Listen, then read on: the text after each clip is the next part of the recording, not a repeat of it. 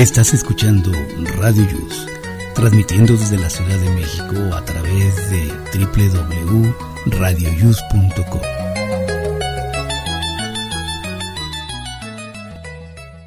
El siguiente programa contiene escenas de conocimiento explícito, con diálogos cargados de curiosidad, que pueden afectar la sensibilidad de personas no acostumbradas a hacerse preguntas sobre el mundo que las rodea. Tamales Marín presenta.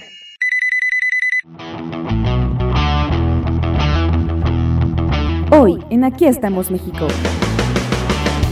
A días de haber iniciado las clases, se han presentado casos de contagios por COVID-19. No bajes la guardia. ¿Te da miedo la muerte? Lizzie nos habla cómo prepararte para morir. Tendremos un debate sobre la reencarnación. ¿A ti en qué te gustaría reencarnar?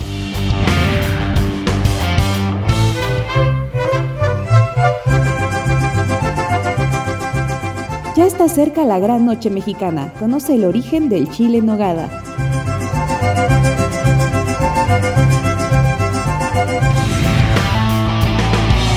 ¿Sabes cómo actuar en caso de emergencia? Te daremos información muy importante.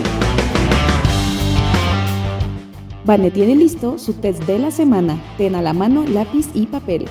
Y Jaime Rivas tiene información de la Ciudad de México. Estoy más en Aquí estamos México. Comenzamos. radioius.com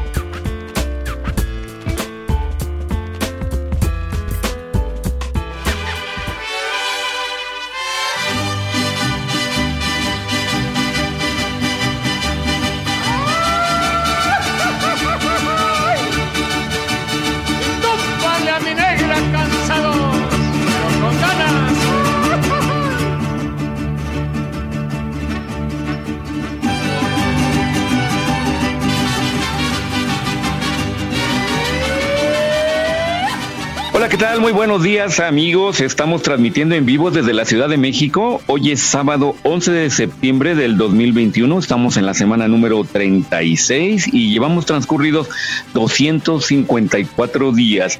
Hoy es el Día Mundial de los Primeros Auxilios. Además, es el Día Mundial de la Arepa. Es un platillo venezolano delicioso, está bueno. Es algo así como las tortas de papa de aquí de México, pero allá le llaman arepa. Y además es el Día del Bienestar en el Caribe. Muy bien, amigos, bienvenidos. Le damos y saludamos a Miguel, a Sofi, a Vané, que más adelante se conectarán nuestras demás compañeras. Adelante, Miguel, bienvenido.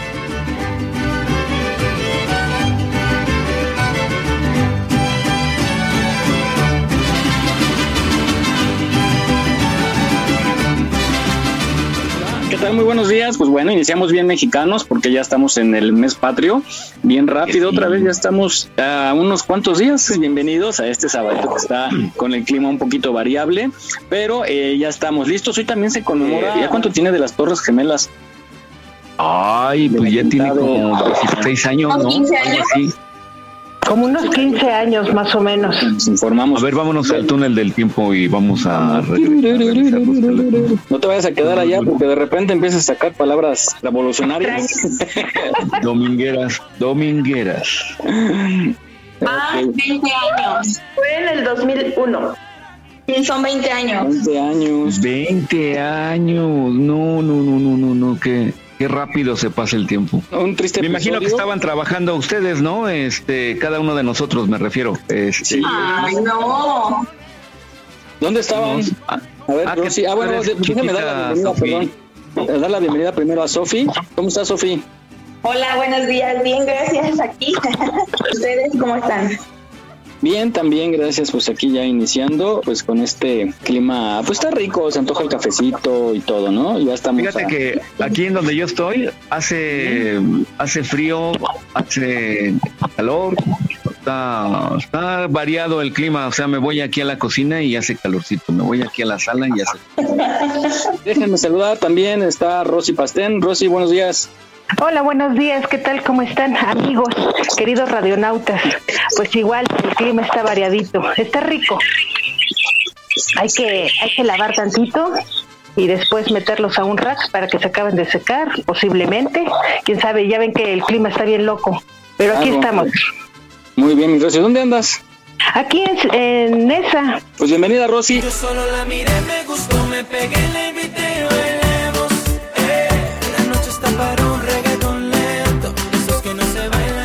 Hola, mi Shirley, buenos días. Hola, hola, hola, ¿cómo están todos? Hola. Ya, ya tarde, pero sí, ya saben que yo. ¿Bien desayunada? Sí, sí, ya. Ya. Ah, eso es bueno, porque usted se desvela mucho. Uno no da con la energía si no desayuna uno bien. Así mucho hacía en el trabajo, ¿no? Tarde, pero sin sueño y desayunado. Vale. Lo menos De hecho, lo que- con el café. A lo mejor sin Sí, café, sí. Pero sí recomienda, ¿no? Que, que no deje uno de desayunar. Sí, no, pues es el- la comida más importante del día. Podríamos dejar de cenar, pero de desayunar, nunca.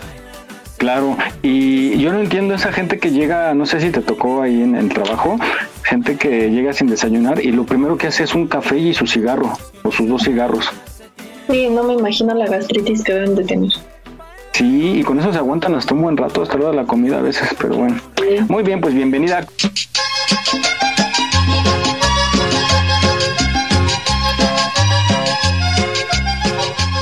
Y también se encuentra Vane, mi queridísima Vane. ¿Cómo estás, Vane? Hello, hello, good morning por la mañana. ¿Cómo están todos? Gusto saludarlos en este sabadito alegre. Ya no sé, yo creo que ya mucha gente desde hoy está dando el grito porque, pues ya saben, hay que, ir, hay que ir en, en, adelantados, ¿no? Independientemente de que les vayan a dar el día, este, pues siempre la familia yo creo que se van a empezar a reunir. En mi caso no, va a ser este, algo tranquilito en casa. Pero pues ya sabemos cómo se va a poner la ciudad, bien linda y bonita, ¿no? Pero esperemos que este programa les funcione para que puedan tener una mañana y un arranque alegre. Y además como le meten tequila, pues no, mezcal, tequila, pulque, pues se van a poner bien chachalaco. Adiós, cubrebocas. Adiós cubrebocas, a distancia. Contagios. Sí, hombre, está complicado de por sí. ve, No sé si recuerdan que esta semana pues ya entraron los eh, alumnos a la escuela y eh, ya hubo casos de contagios, de profesores también que salieron contagiados y está creciendo un poquito, no a nivel alarmante, pero bueno, pues eh, esperemos que no llegue a ese, a ese grado, ¿no? Hubo cierre de escuela. Sí, sí, sí. Pero fíjate, platicábamos la semana pasada que hubo cierre y que ahora los papás quieren que abran, porque ya quieren que los hijos tomen sus clases. Entonces, híjole, hay escuelas que sí están llevando muy bien los protocolos y hay otras que carecen un poquito también del apoyo de los papás, porque es difícil, ¿no? Que vayan, a lo mejor trabajan y quieren que vayan a hacer limpieza. Yo tengo aquí una duda, ¿por qué no el gobierno? Digo, iban a decir que siempre criticamos, pero bueno, a mí se me ocurriría si estuviera en el gobierno. Dinero hay, ¿están de acuerdo que dinero hay? Sí, claro. Pensamos que todavía hay. Bueno, yo como secretaria de Educación Pública o como gobierno federal invertiría y daría, a ver, ahí está sanitizante, ahí está gel, ahí está su gel para cada niño, así como dan los paquetitos de, este, útiles, así como les dan apoyo a los que no estudian ni hacen nada, entonces pues no les costaría nada dar lo necesario porque es prioritario, ¿no? Porque es por salud.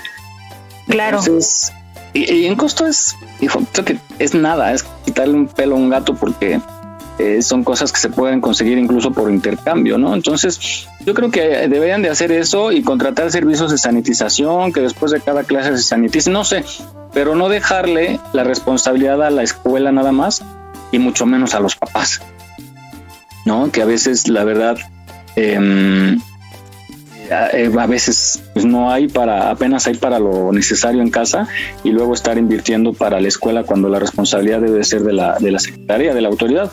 Entonces pues bueno yo por ahí lo veo no Miguel, yo recuerdo cuando era pequeño, iba yo a la primaria, había la, no sé si todavía lo haya, las famosas cooperativas que vendían antes Ah, madre, pero, ay, perdón, este, cháchara y me- este, y ahora que por la ley también ya no pueden vender este que papitas y cosas que no son nutritivas. Bueno, entonces eh, se invertía uno como alumno, invertía una cantidad, el que podía y el que quería, eh, pues de, de cinco pesos, dos pesos, algo así, y se juntaba el, el fondo para comprar los dulces, los, todo lo que vayan a vender ahí. Y se daba utilidades al final del año escolar. A los niños, ajá. Esas mismas utilidades podían servir ahora eh, para vender, para comprar, perdón, para comprar el, el- el gel o el papel de baño, etc. Pero bien grande ya los maestros, ellos sí les piden a los alumnos papel de baño, Kleenex y borradores y, y gises y ya, pero se lo reservan para ellos el papel de baño. Pues digo, ellos son trabajadores que lleven su propio papel de baño. Digo, eso sería más justo. Sí. Sería, pero no lo es. No lo es, definitivamente no. ¿Cómo anda el panorama por allá, Shir, ahí por tu, por tu zona? Ay, pues mira, como siempre se los he dicho, entre semana ha estado como un poco tranquilo, a pesar de que ya empezaron las clases, tenemos universidades muy cerca, pero tampoco ha sido como el, o sea, no se ha notado como muy drástico, pues, o sea, no ha sido muy fuerte el cambio, que tampoco he salido mucho porque he estado trabajando mucho en casa, pero las veces que me ha tocado salir entre semana no se nota así como muy fuerte pues el cambio de, de actividades. Los sábados sí hay muchísima gente, o sea, a mí me da miedo salir con, con mi hija, por ejemplo, lo juro voy esquivando a la gente porque ya no llevan cubrebocas o van como comiéndose su helado, o sea, como muy despreocupada la gente, ¿sabes? O sea, eso sí me, me estresa un poco, por ejemplo, o sea, yo siento que yo me puedo mover más fácil sola y si tengo que llevar a mi hija, pues me tocó estar sola y, y, y no está mi esposo y tengo que salir a fuerza porque necesito algo, me estresa mucho salir con ella, ¿sabes? Mi esposo tuvo oportunidad de ir a grabar a una boda y me decía, por ejemplo, se separaban a bailar la gente y ahí es donde se quitaban el cubrebocas en lugar de usar ahí el cubrebocas. Se bajaban de la pista y se ponían el cubrebocas. Es como, ¿sabes? Pues era donde más se acumulaba la gente, pues ahí mejor usa tu cubrebocas, ¿no? Que es donde estás pegadito con más gente. Pero bueno, Sí. pues, o sea, son como ideas ahí medio extrañas. y la gente con la música a todo volumen, pues hablamos más fuerte y ahí es donde sale la- las gotitas, ¿no? Las gotículas que decía el, el señor Gatel. Mis amigos hablan de tu piel morena. Hecha candela. Te compraste un vestido nuevo. Bueno, vamos a pasar a nuestro programa ya. Vamos, eh, bueno, va relacionado. Hay mucha gente que desgraciadamente está perdiendo a familiares por esta este virus, terrible virus. Otros están luchando por su vida en los hospitales o en casa y otros ya salieron de la enfermedad y otros que no se han contagiado están con mucho miedo, ¿no? Por la incertidumbre, el estrés, la depresión que nos ha causado este encierro y, eh, y lo desconocido, ¿no? Que no sabemos cuándo va a pasar, continuamente siguen apareciendo nuevas cepas y mucha gente le tiene miedo a la muerte. Vamos a escuchar esta reflexión que está padrísima, que nos habla de lo bonito que es la vida, de cómo hay que aprovechar cada segundo y que la muerte pues es algo in- inevitable, ¿no? Nadie sabe, nadie nosotros sabemos, ¿sí? Pero eh, vamos a escucharla para hacer esta reflexión. La gente muere y queda todo ahí. Los planes a largo plazo, las tareas de casa, las deudas con el banco, las parcelas, las joyas, el coche nuevo que compré para tener estatus. La gente muere sin siquiera guardar la comida en el refri. Todo se pudre. La ropa se queda colgada o puesta en su lugar. La gente muere. Se disuelve toda la importancia que pensábamos que teníamos. La vida continúa. Las personas superan tu ausencia y siguen sus rutinas normalmente. La gente muere y todos los grandes problemas que creíamos que teníamos se transforman en un inmenso vacío. Los problemas viven dentro de nosotros. Las cosas tienen la energía que ponemos en ellas y ejercen en nosotros la influencia que permitimos. La gente muere y el mundo sigue siendo caótico, como si nuestra presencia o ausencia no hiciera la menor diferencia. En realidad no lo hace. Somos pequeños, pero prepotentes.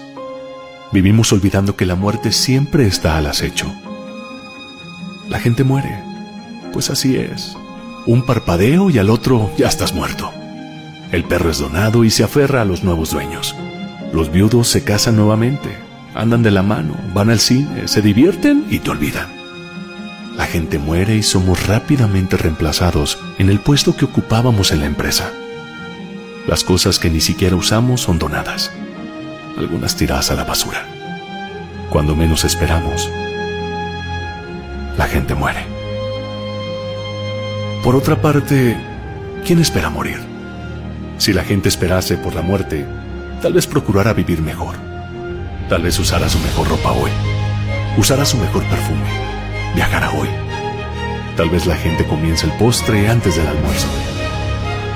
Tal vez la gente esperase menos de los demás. Si la gente esperase por la muerte, tal vez perdonaría más, reiría más, apreciaría la naturaleza, tal vez valoraría más al tiempo y menos al dinero. Si la gente tuviera conciencia de que puede partir de este mundo en cualquier momento, tal vez entendería que no vale la pena entristecerse con las cosas banales. Oyese más música y bailase aún cuando no lo sepa hacer. El tiempo vuela. A partir del momento en que la gente nace, comienza el viaje veloz con destino al fin. Y aún hay quienes viven con prisa, sin darse el regalo de percibir que cada día más es un día menos. Porque la gente muere todo el tiempo, poco a poco y un poco más, cada segundo que pasa. Respondamos para nosotros la pregunta. ¿Qué estoy haciendo con el tiempo que me queda? Te invito a reflexionar y ser proactivo. Disfruta todo lo bello de esta vida y aprovecha toda oportunidad de ser feliz y hacer felices a quienes te rodean.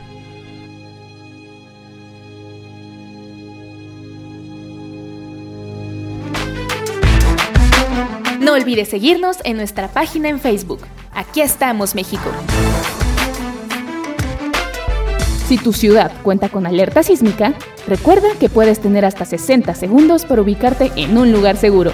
No bajemos la guardia. Continuamos.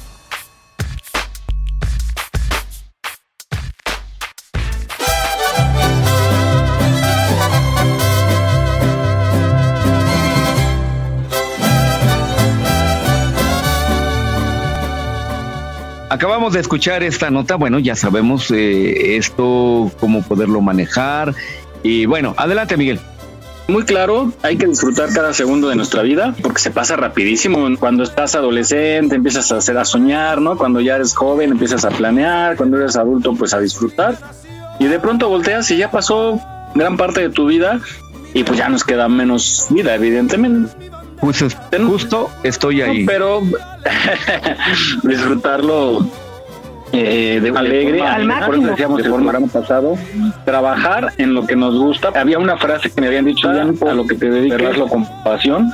Creo que ahí está la clave, porque no sé si les ha tocado así ta- taxistas o aseadores de calzado que hacen su chamba, pero con, con un ánimo, con una pasión, ya está por fin porque les está entregando y lo disfrutan y viven de eso, ¿no? O sea, pueden estar 20, 30 años de- con el mismo oficio, pero lo hacen también que, que ellos lo disfrutan. Entonces, Yo creo que había Pues agregarle a la frase que dijiste, Miguel, habría que agregarle a la frase que dijiste eh, que no importa lo que hagas, siempre y cuando sea bueno y con pasión, porque pues, recordemos que hay gente que se dedica a cosas muy malas, a delincuencia, y pues no queremos que le echen más pasión a eso, ¿no? Pues sí, al final es su trabajo, sí es cierto. Se especializan. de la pasión también. Ah, Ah, eso sí, la pasión, la pasión es pasión. También. Oye, Miguel. Bueno, hola, buenos días. Buenos días. Y Ahorita con lo que decías, buen negocio. Bueno, igual si les gusta ese trabajo, pero si encuentras un trabajo de algo que realmente te guste, pues nunca vas a trabajar. O sea, nunca lo vas a sentir como un trabajo, ¿no? Correcto. Siempre vas a hacer, hacer tu hobby y por consecuencia te van a dar lana. Sí. Fíjense que yo en algún tiempo viví de pura propina en mi trabajo. Me gustaba tanto y lo hacía, la verdad, bien en aquellos entonces, que era cuando tenía la estética. Empecé como empleada y después compré la Cuando misma dices, no, me, estética. me encanta esto y aparte te pagan. Exactamente. Y pagaba renta, luz, agua. gas, Y luego, y luego compró la manzana Sí, y luego la sí. colonia y... ¿Eh? No, no, no, no, no, no. No, ya dice que sí. Que no. No, no, no. Compré la estética después. Y este, y fue de pura propina que yo Y vivía. Y lo que que, lo que ganaba con el, con el, ¿cómo se llama? Con, en el sueldo, fue lo de la estética.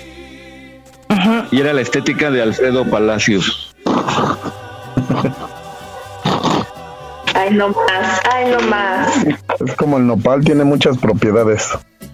Cálmate. También el pulque. Dale. Muy bien, bueno, comentaba Jaime, nuestro compañero Jaime, eh, mientras estaba la nota, decía que si alguno de nosotros supiera la fecha en que va a morir, qué pensaría, si le gustaría primero y qué pensaría y qué harían. A ver, vamos a empezar por la pequeña Sofi. Si supieras que vas a vivir ¿Qué día vas a morir? hasta dentro de... Ay, más, yo menos creo así, vas a vivir hasta el próximo Pero es lo mismo. Pero sí, menos creo. Se te acaba el ¿Qué harías, viaje todo el día. ¿O qué pensarías? ¿Qué Pues harías, es que no, no, fíjate que yo no, no me gustaría, porque al igual como piensa esta pastel, o sea, no me da miedo la muerte, sino antes de la muerte todo el sufrimiento por alguna enfermedad o por algún accidente o algo por lo parecido es lo que me daría miedo. Entonces yo siento que preferiría como no saberlo, pero capaz sí saber de qué voy a morir. Ah, también. Yo, por Porque igual y lo puedes evitar. Claro, claro. Yo, por ejemplo, pues yo durante muchos años fumé y ahora volví a retomar el vicio. Ustedes saben si me llego a enfermar, sí, caramba. Ustedes saben que si me llego a enfermar de COVID, me, me da miedo sufrir, no morirme. Me da miedo sufrir que me entuben. No, no, no, no, no. Eso es lo que me da miedo, algún dolor. Trata de dejar de fumar. Sí, no me, no me regañen. Yo sé qué hago, pero sí. es que ya van a No, empezar. no, nomás era, era algo así dicho al aire, ¿eh? No, no. Como para empezar. Sí, pero, pero eso es, a mí no me da miedo la muerte. Lo que me da miedo es el sufrir, eh, algún Pero es que- dolor. Pastén, eh, escuchaste la reflexión. Deja todo eso porque vas a Sí, vivir en sí, sí. Nos preocupamos por la violencia, nos preocupamos por las enfermedades y de pronto lo que decía hace rato, puedes salir de tu casa y te resbalas con una cáscara de, de naranja o de plátano, ¿no? Entonces Claro. dejemos de preocuparnos. Hay que sí, hay que tomar las precauciones para todo. Yo les sugeriría que vean mil maneras de morir y luego Ah, sí. maneras tan estúpidas de morir que suceden. Ajá. Entonces, Sí. evitar hacer estas tonterías sí es bueno, ¿no? Porque Claro. de repente sí ha habido unas muertes tan extrañas, tan tontas, y dice uno, si no hubiera hecho, si no hubiera, entonces mejor vamos a evitarlo. Nunca estuviste conmigo y tus tres lunares de memoria se ¿Tú, Shir, qué harías? Híjole, pues yo creo que comería todo lo que me gusta comer. no, no puedo creer, no lo puedo creer. Claro que no puedo comer, porque siempre he comido como me ha gustado. O sea, sí me apestaría decir lo que quieras, pero cuando quiero comer, como. Pero sí, creo que, creo que sí comería como lo último. O sea, mi comida favorita sí la comería antes de. Y Oye, pero a ver, a ver, como si fuera, eh, ya ves que a los sentenciados a muerte, pues según que les conceden su último deseo, ¿qué, qué, cuál sería tu platillo favorito? Si, así que te digan, "Ah, es tu último, tu último platillo, tu última comida, ¿qué te dirías? que seguramente ni me dejarían porque es como una comida. Sí, o sea, el pozole es mi comida favorita. Según Muy bien. fuera así desahuciada, no me dejarían. Pero pues obviamente pues pasar pues los últimos momentos con mi familia, con mi hija, con mi esposo, con mis papás, con mis hermanos, o sea, lo, lo más que se pueda. O tener o como una reunión específica antes de, de saber qué, qué podría pasar, ¿no? O algo así. Y Ujú. tratar de no estar pensando en nada, y es como una despedida, ¿no? Sino disfrutarlos lo más, lo más que pudiera. el de la rodilla,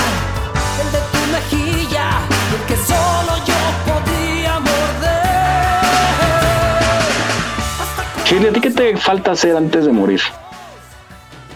Pues mm, conocer a lo mejor el extranjero y un viaje que siempre, siempre, siempre he querido desde hace muchos años, que yo dije que iba a ser mi viaje de 15 años, pero al final me decidí por una fiesta. Eh, pero no quito el dedo del renglón y espero que algún día lo pueda hacer con mi hija, por ejemplo, es ir a conocer Disney, Orlando, Florida. Ah, muy bien, muy bonito. Y además, además, tu nena, bueno, sería bueno lo que platicábamos el otro día, ¿no? Que sería como a los siete, entre los siete y nueve años, para que se quede, lo disfrute y se le quede grabado por siempre. Es un viaje muy bonito. Exacto. Sí, ahorita ni se va a acordar después.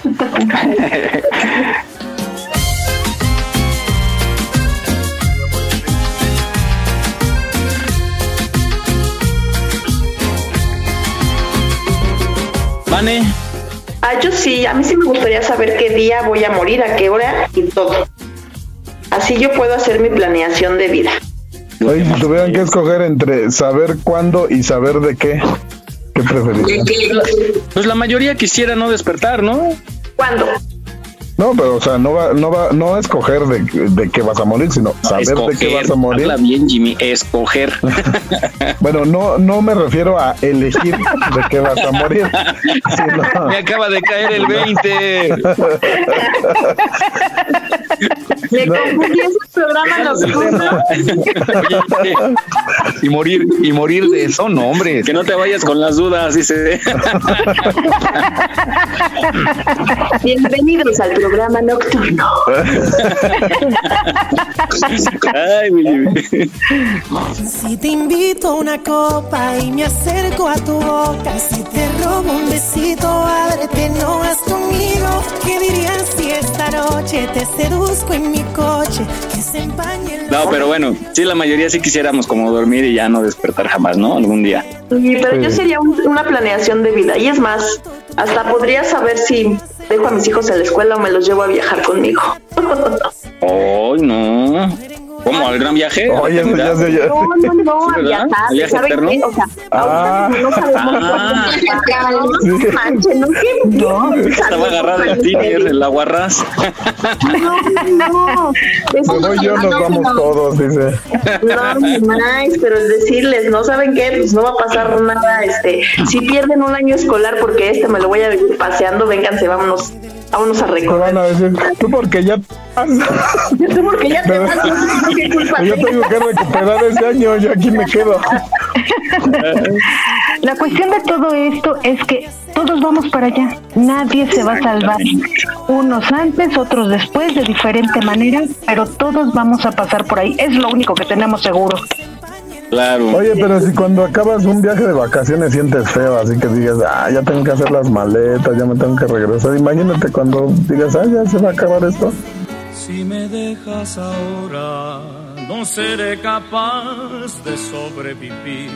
Me encadenaste a tu falda y enseñaste a mi alma a depender de ti. Ataste mi piel a tu piel y tu boca mi boca. Imagínate, a ver, o sea, yo tengo otra, porque, por ejemplo, mi esposo hace que unos seis años más o menos se enfermó.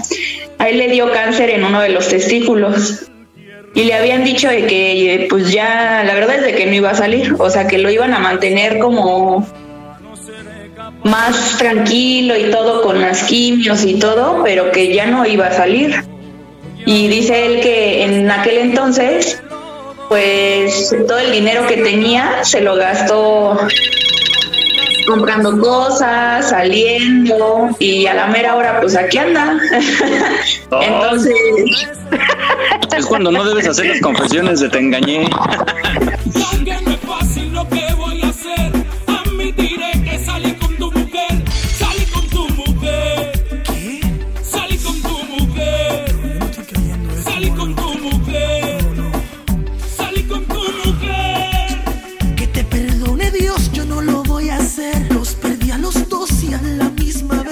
vez. pero también es esa parte, ¿no? De que te dicen, no, pues vas a morir y a la mera hora andas aquí, bien sano y feliz. No, pero qué bueno. Pero sí, no Qué bueno, pero no vayan al seguro, ¿no? Eso, es lo que iba a decir, Jaime. Imagínate que en el Seguro Social se equivoca en el diagnóstico Y al no, vivo le dicen que- en un particular, lo peor de todo. Uy, pues el nombre para quemarlos. Por eso en esos casos siempre es bueno una segunda y hasta tercera opinión, ¿no? Sí, siempre. Bueno, Provecho, Miguel. Provecho, Miguel. Provecho. Perdón, es que estoy comiendo unos ricos totopos.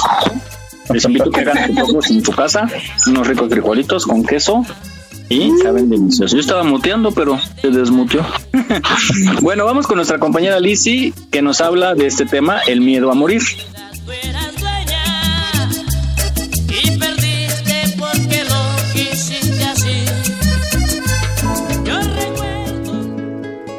Gusto estar nuevamente con ustedes, esta vez hablando del miedo a morir. Regularmente se caracteriza por la sensación de ansiedad ante la propia muerte o a la manera o el proceso en cómo esto sucedería. El pensar que pueda partir una persona cercana o que uno mismo pueda morir se convierte en razón suficiente para sentir ansiedad. Sin lugar a duda, tenemos miedo a enfrentar ese duelo que implicaría perder a un ser querido. Tenemos miedo de saber que podríamos sufrir en el proceso en el cual termina la vida. Me gustaría diferenciar en que el miedo es esa emoción que se siente de forma inmediata al pensar sobre la situación y la ansiedad son sensaciones más intensas, regularmente acompañadas de cambios o alteraciones físicas, como puede ser la taquicardia, e incluso se puede considerar este miedo a morir como una fobia en algunos casos extremos. Entonces, hasta cierto punto, el miedo a la muerte es saludable y adaptativo. Cuando existe una alteración significativa, entonces podemos estar hablando de un problema más serio. Hay otras cuestiones existenciales o factores que animan a que se avive este miedo. Una de ellas es el sentir que no hemos logrado lo suficiente o que no hemos hecho todo lo que deseamos y hemos postergado, por lo cual requerimos más tiempo para lograrlo. Otra cuestión puede ser la sensación de que vamos a dejar desconsolados y desprotegidos a nuestros seres queridos, así como muchas otras ideas que pueden ser sumamente preocupantes para cada individuo dependiendo de las necesidades, dependiendo de los objetivos de vida, dependiendo de lo que se quiere incluso dejar como herencia emocional. Estas sensaciones ante la muerte se pueden considerar subjetivas y dependen de la percepción, ideas, educación, cultura, creencias. Así es que los invito a vivir cada día de su vida al máximo, a saber que cada día es especial y que hoy tengo que lograr todo eso que me proponga, o por lo menos dar un paso para estar más cerca de lograrlo. Estamos a sus órdenes en la página de servicios psicológicos y acompañamiento tanatológico o al número 5616 3221 53. Les envío un cálido abrazo.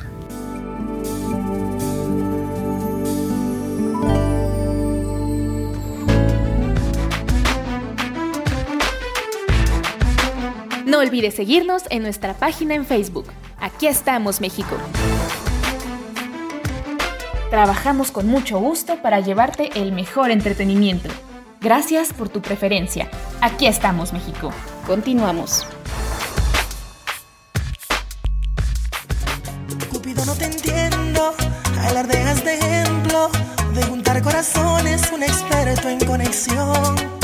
Te fallaron las flechas y de tantas violetas que por ti he regalado en mi jardín no hay ni una flor. Muy bien, pues ahora ya sabemos lo que mm, debemos de reflexionar para aquello, aquel momento. Exactamente. Adelante, Miguel. Adelante. pues hay que disfrutar la vida, pues cada momento. Este cada programa es patrocinado por Gallos. No, por Mosquino, acuérdense de las panties de la semana pasada. ¿Qué les pareció el video? Ay, fatal, gracias. La moda, mi Vané. No, bueno.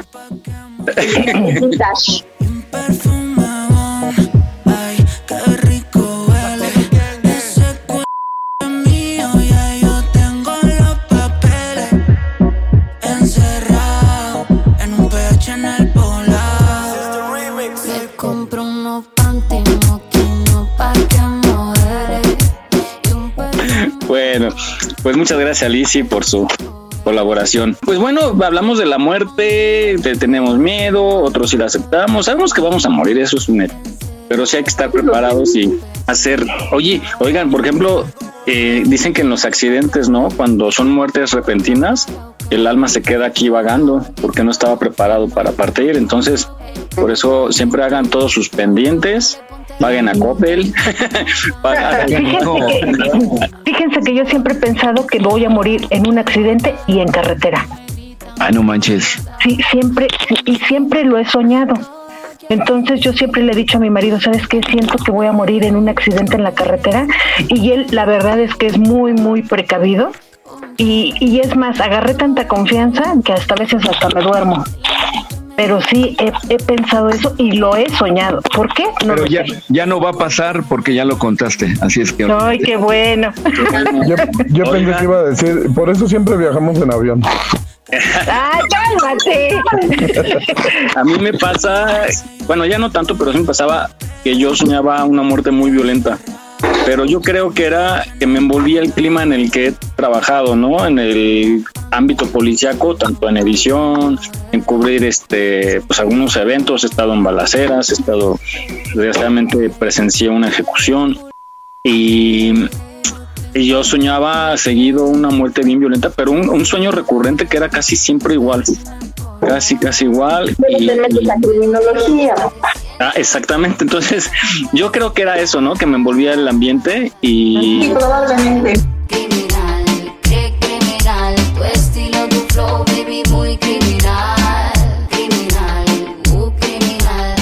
Y así como, como comentas, este Aquí, ¿cómo se llama el, de la, el de la Bamba?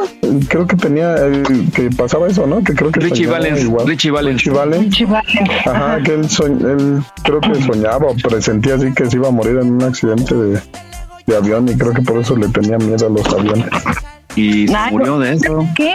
Yo, yo creo que lo mismo que dice Sofi hacia Miguel, será porque como ando mucho, voy a ver a mi mamá, voy a mi casa a Puebla y estoy aquí. Yo creo que es por eso, ¿no? Llega un pues estrés y cansancio que yo creo que siento eso. porque no creen? Es muy Porque también mi mamá dice que ella ha sentido que va a morir de así de un viaje en carretera y no viaja mucho no sale mucho. Y ella también lo que siente así. No sé qué sea, pero también ella cuando salimos de así fuera, le da como así un pendiente. Ajá, yo también. Las mamás siempre, como que tanto. Las mamás siempre dicen, me vas a matar de un coraje. Oigan, y no sé ustedes, pero yo, por ejemplo, más que el miedo a morir, eh, me, me, bueno, y no miedo, sino, no, no sé si a ustedes les pasa que a mí me da curiosidad saber cómo, cómo va a ser el mundo sin mí, no porque me crea mucho, sino, ajá, sino, o sea, ¿qué va a pasar con mi familia, con mis amigos, así, o sea. Pues no escuchaste la reflexión, Jimmy, justo decía eso. Pendiente. Por eso, o sea, la va a agarrar alguien o la van a vender. Sí, sí, sí, o sea, como dices, ¿no? O sea, te... Pero sí te gustaría como verlo, ¿no? O sea, Ajá, exactamente eso, como que me da ah, curiosidad qué, qué, qué va a pasar después, ¿no? O sea, Oye, y lo podré ver o no lo podré ver. Pero no parte dura. Adelante, Rosy. Hay, hay, un este hay, hay, un libro buenísimo, buenísimo. Se llama Francesco entre el cielo y la tierra. Si tienen la oportunidad, léanlo y wow. A, mí es uno de, los libros.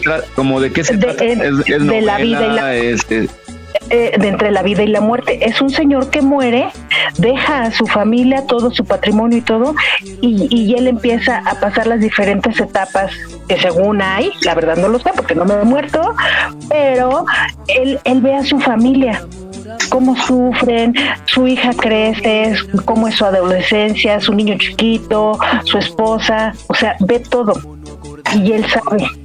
Oye, no les cuento al final, pero está, muy bueno. Está interesante, fíjate que sería interesante, pero lo que comentó eh, la reflexión y lo que comentó Jaime es algo bien duro y bien difícil y también es algo que yo creo que no conviene pensar Porque, pues, lo clásico, ¿no? Un matrimonio joven, ¿no? O, no tan joven, fallece cualquiera de los dos y pues la esposa o el esposo va a encontrar una nueva pareja o va a buscar una nueva pareja y así como que ya, me, yo por eso tengo ilusión pero, ¿no? Sí, todo, todo se sustituye, pero el pendiente, yo me imagino que a eso se refiere Jaime, sino que le da pendiente qué va a pasar con su familia, con su hijita o hijito, no sé qué tenga, y, en ese momento, o sea, cómo van a sobrevivir, qué van a hacer. Pero por ejemplo, a ver, espérame, espérame. A ver, si tú te pones a pensar todo el tiempo de que, o sea, ¿qué va a pasar con mi familia? Y te quedas tú con ese pendiente todo el tiempo hasta, hasta el día de tu muerte. ¿No crees que te vas a quedar aquí a divagar para ver ese pendiente? Es que digo que no, no es que me, que me angustie, sino que me da curiosidad saber qué, qué pasa después pues que ya no te dé curiosidad porque te vas a quedar aquí. Porque como, o sea, como dicen, ¿no? Como lo que escuchamos, todo, todo, todos nos adaptamos siempre, ¿no? O sea, cuando muere un familiar eso, pues pasa el duelo y todo, y finalmente te adaptas a, la ausencia, ¿no? Claro. Y el mundo, pues obviamente se va a adaptar a cuando tú ya no entonces, Tú déjales un este, recado, Jimmy. no, no la vendan en menos de 100 Pero, como dicen, o sea, me, me, gustaría ver, o sea, saber cómo, cómo es la vida sin que yo ya no esté. O sea, nada más es curiosidad, no, no, es porque me dé pendiente así. ¿Qué materialista eres, Jimmy? Porque te, preocupa ver la moto. Vane, recuerda el, el test eh, ¿qué tanto salió Jimmy de materialista? Ah, de eso no hemos hecho no. ¿verdad? Ándale. Oigan, pero no, tocando el tema, por eso es importante lo del testamento. Oli, Oli, Oli, ah, ya Oli. Llegó, ya llegó la escandalosa. Vamos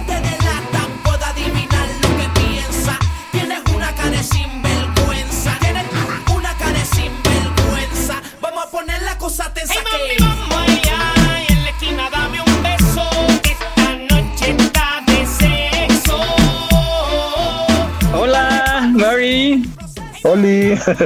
Mm. Oli. Mm. Se está peinando. Tiene muteado el micrófono. audio, Mary. Abre, abre el micrófono, Mary. A ver si está sobria. No se escuchaba. Ya, Hola. Oli. Hola, hola. Oli. Hola, hola, Oli. Oli a todos. Ah, decíamos del, testamento, la importancia de hacer el testamento justamente para irse con menos pendientes, ¿no? Y dejar arreglado lo más que se pueda ese tipo de cosas que estamos dejando y que después causan un problema. Entonces hay que eh, eh, justo se las arreglen como puedan. Que se las arreglen como puedan.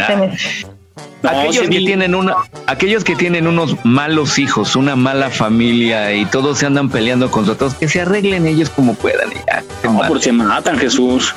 Pues sí, te alcanzan. Yo no lo voy a ver.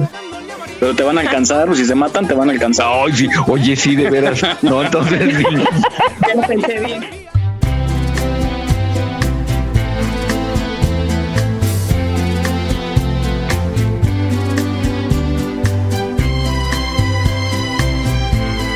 Pues un tema muy misterioso siempre y que nos da curiosidad.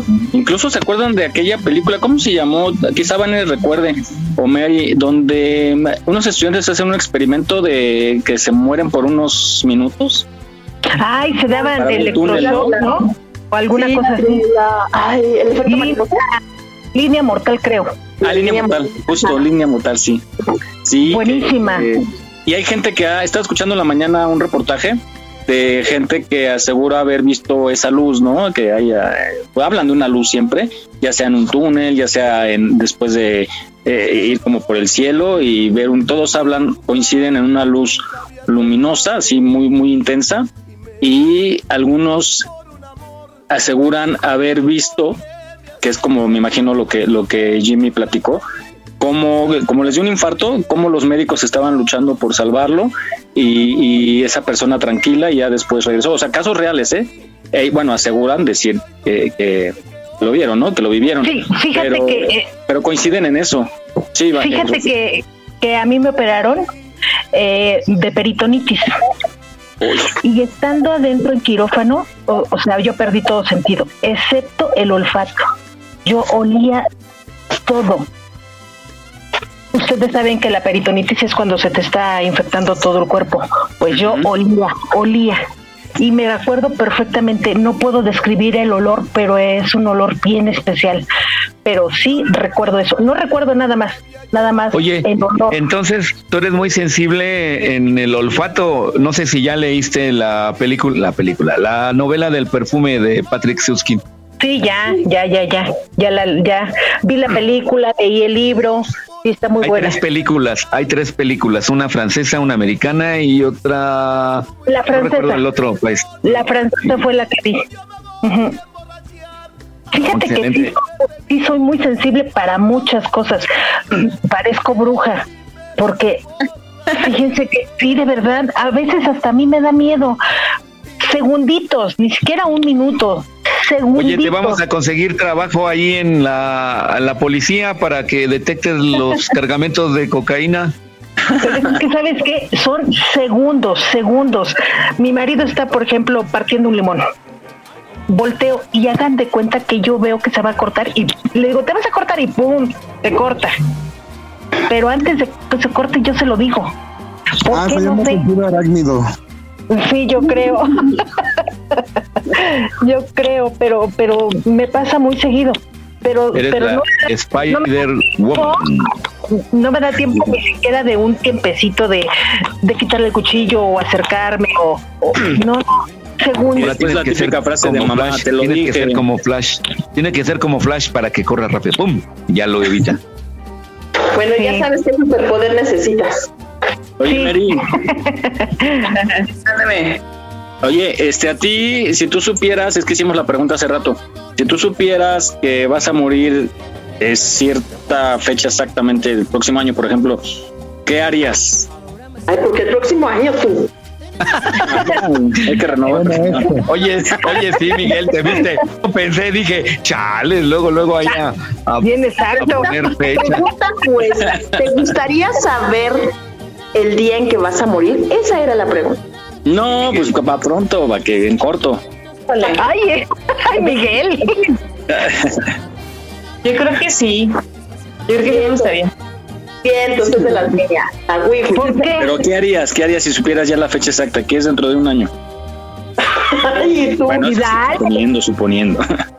¿Por qué? Porque mira, eh, ya si ya es una, o sea, ya es seguro, ya tienes fecha, ya, yo creo que allí y, está mal, ¿no? Que los seres humanos tengamos que estar como con fecha y con un límite para que hagamos cosas que que teníamos pendientes, ¿no? Muchas veces necesitamos que pase algo para que presionarnos y hacerlo. ¿Qué haría? Haría, lo primero, lo primero obviamente estar cerca de mi familia. Saben que yo estoy cerca de mi familia, eh, estar con ellos, hacer cosas que no me he atrevido a hacer, como aventarme desde un avión, de, no sé. Increíble, hazlo. Perdón, perdón, de paracaídas. Este, mande. Está increíble, hazlo. Quiero adelantar el viaje. Ándale. Dice, entre más rápido mejor. me iría de viaje, la verdad, me iría de viaje con, con mi familia. Ya ves. Igual que la neta, me acaba todo, la lana que tuviera me la acababa en, en viajes con mi familia, pero o sea, llevarme a, mi familia completa, a, a mi hija, a mi esposo, a mis papás, a mis hermanos. Sí, la verdad sí. Otra que se los lleva de viaje, ¿ya ven? Ah, Viajeras. Nosotros somos viajeros y ustedes son viajeras.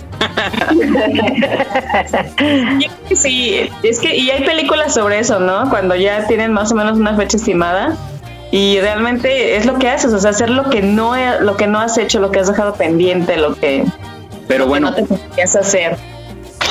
ese sería un buen ejercicio para preguntarle a la gente qué harías en caso de que ya supieras la fecha y que seguro que te vas a morir, para que realmente hagan las cosas en vida, ¿no? Que no lo dejemos en plan, sino hacerlo para en el momento en que nos tengamos que ir, pues nos vayamos tranquilos de que hicimos todo lo que quisimos hacer y, y a lo que sigue, ¿no? Que nadie sabe qué es.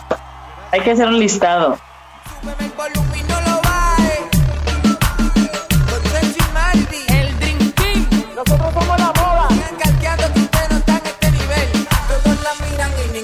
Le pega. Todos la miran y hablarle le tiene miedo.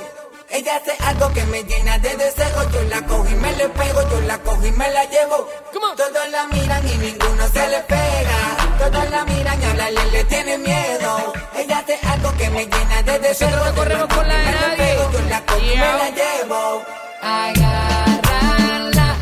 La calle es de nosotros, así que si no aprovecha la orilla. Bueno, pues un viaje eterno, quizá, un viaje que no sabemos a dónde es, pero pues muchos creemos en la reencarnación. Jesús, tú tienes más información sobre este interesante tema. Bueno, pues las diferentes eh, culturas han hecho distintas religiones, ¿no? Y entre ellas la religión de la, de la India, pues eh, ve un concepto un tanto distinto a como la religión católica o la budista, etc. Ven el fenómeno de la muerte y ellos eh, creen mucho en lo que es la reencarnación y bueno, para ello vamos a escuchar esta cápsula que nos explica de una manera mucho más precisa cómo la cultura india, la religión india puede ver a la muerte. Adelante, vamos a escuchar.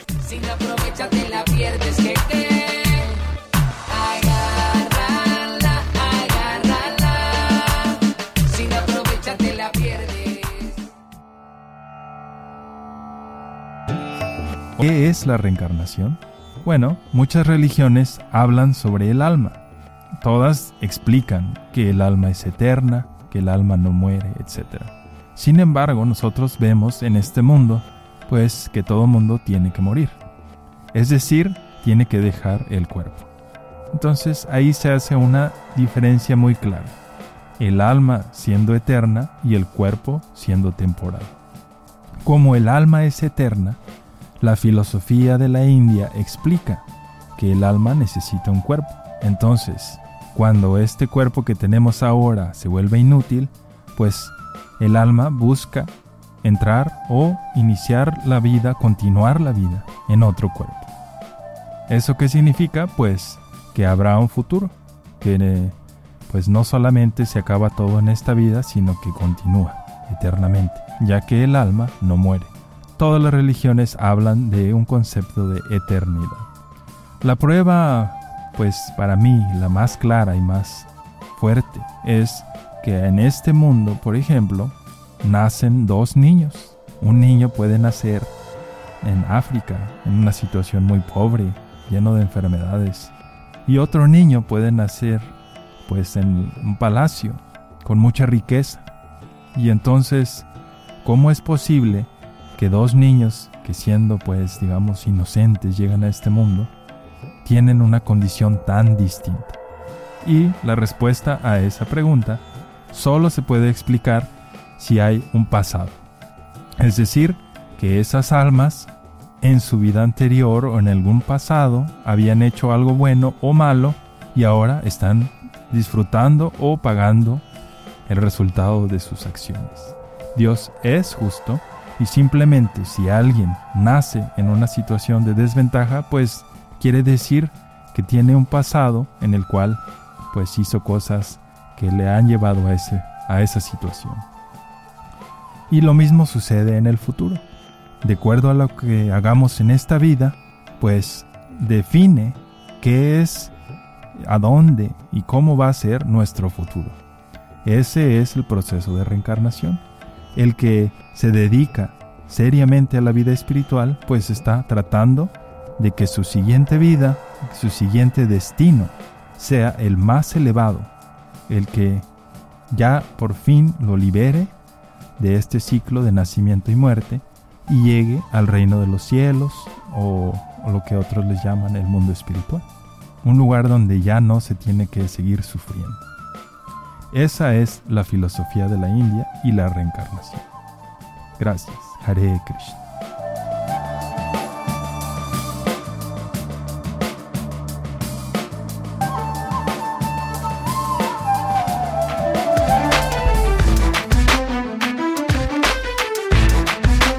Aquí estamos, México.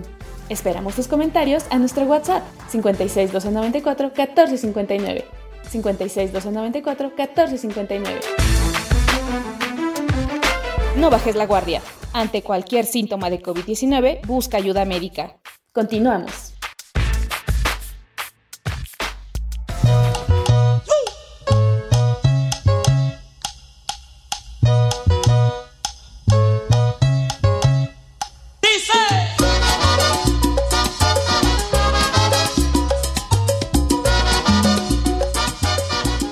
Adelante, Miguel. Yo sí creo que nos, via- nos, perdón, nos vamos de viaje a otro cuerpo, a otro ser. ¿En qué me gustaría reencarnar? En gato, en un gato, en una hormiga, ¿no? en un gato. ¿Tú, Shirley, en dónde te gustaría reencarnar? ¿En qué más bien? Ah, pues me gustaría ser un delfín y vivir en el mar. Ah, pero eso habla como de, de libertad, ¿no? De sueño de libertad, así de, de viajar libremente por el mar. Exactamente. Brinque y brinque. Mi lugar favorito de la vida es el mar. Actualmente no viviría en el mar porque me dan miedo muchas cosas, pero me encanta Ujú. la playa, o sea, como el lugar de descanso, de reflexión, de paseo, de diversión. La playa es como mi lugar favorito. ¿Sabes yo qué les, les admiro mucho a, lo- a los indios? Eh, que consideran a la vaca sagrada, ¿no? Como un ser sagrado. Y aquí debería ser también, universalmente debe ser súper adorada porque nos da mucho, las vacas nos dan mucho. Sí. Queso, leche, La carne, La vaca. Todo. zapatos. A mí me gustaría reencarnar en un cocodrilo. ¡Ay! No, Rosy. Mary, Mary, ya tienes una amiga cocodrilo. Soy la chica cocodrilo. No, Saco de porque te, va- las chicas cocodrilo. te van a querer hacer, te van a crecer bolsa o zapato. vas a acabar, vas a acabar pisoteada.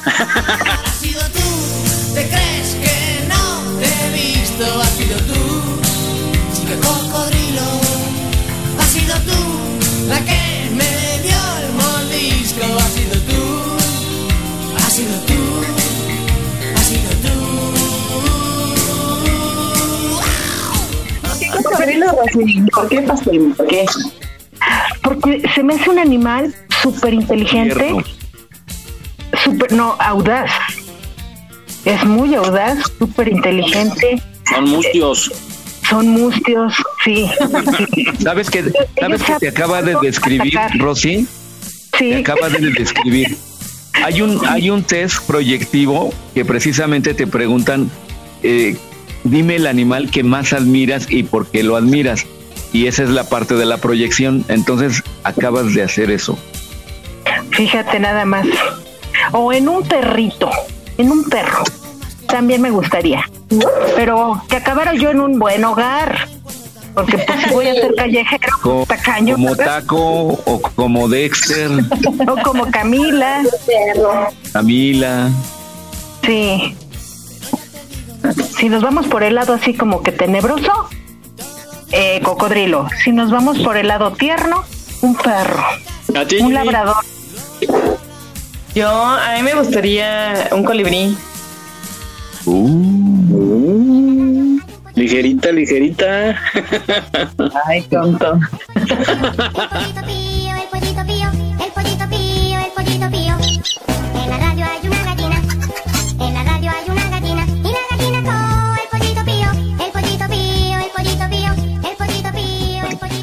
No, Son porque, bonitos los colibrí, claro. claro, porque son Estar chismeando ahí en las ventanas, ya te, ya te veo ahí. La- En ventana. Y además dicen que el, que el colibrí... ¿Bebé? ¿Han visto algún colibrí bebé? No. Ah, no. Son hermosos, son una cosita chiquitititita, pero son hermosos.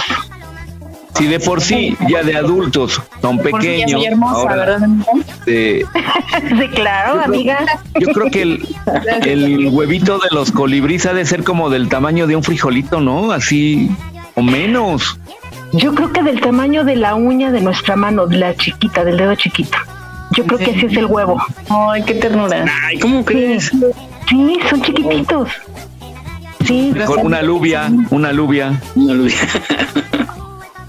Tú, Jimmy, ¿en qué te gustaría reencarnar? El millonario. Ay, Sí, es que ¿por qué todos escogieron animales? El Jimmy fue más Sí, yo quisiera reencarnar en el materialista, como siempre. Carlos Slim te vamos a reencarnar. Muy bien. Oigan, pues también. Cocodrilo este, para hacer cartera, ¿no? Y ahora sí tener billetes. Vale, tener dar tu billete y lo, y lo vuelve en cartera. Lo vuelven cartera. En bóveda, en bóveda de banco, en bóveda de banco. Hay que tener cuidado con lo que se Tú, Vanesita. Ay, pues mira, si estamos hablando de animales, sería un delfín. Ay, qué bonito. Qué bonito. Inteligente. Sí. No, además siempre, ah, está- o sea, a mí me encanta nadar, entonces y, y él juega, él este, es como muy divertido, muy amable, muy sociable, muy inteligente, muy libre, entonces estamos para Es protector también. No, pues las proyecciones están canijas ahorita, ¿eh? Ay, me mareo,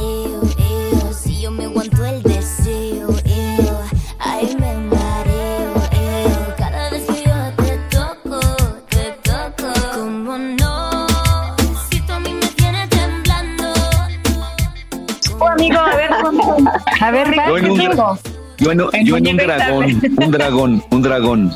Órale. Ay, esos ya no existen, Que proteja a su reina. Pero es mi ¿Cómo que ya no existen? ¿A poco ya es existían? mi proyección, poderoso, enigmático. Pero ya no vas a tener Pues sí. ¿no? Ah, cómo no está la dragona, la dragona de Shark. Va a tener a su princesa en el calabozo. Es cierto. Ándale, ¿Y tú, Miguel? en el calabozo. Ay, Ah, Miguel es yo, gato. ¿Por qué gato? yo la verdad, en mí mismo. Chale. Ay, ¿Cuánta- oye, cuánta creatividad, ¿eh? Y en este mismo país. No, pues guau. Eres seguridad. No cocodrileces. Ana Cocodrilos.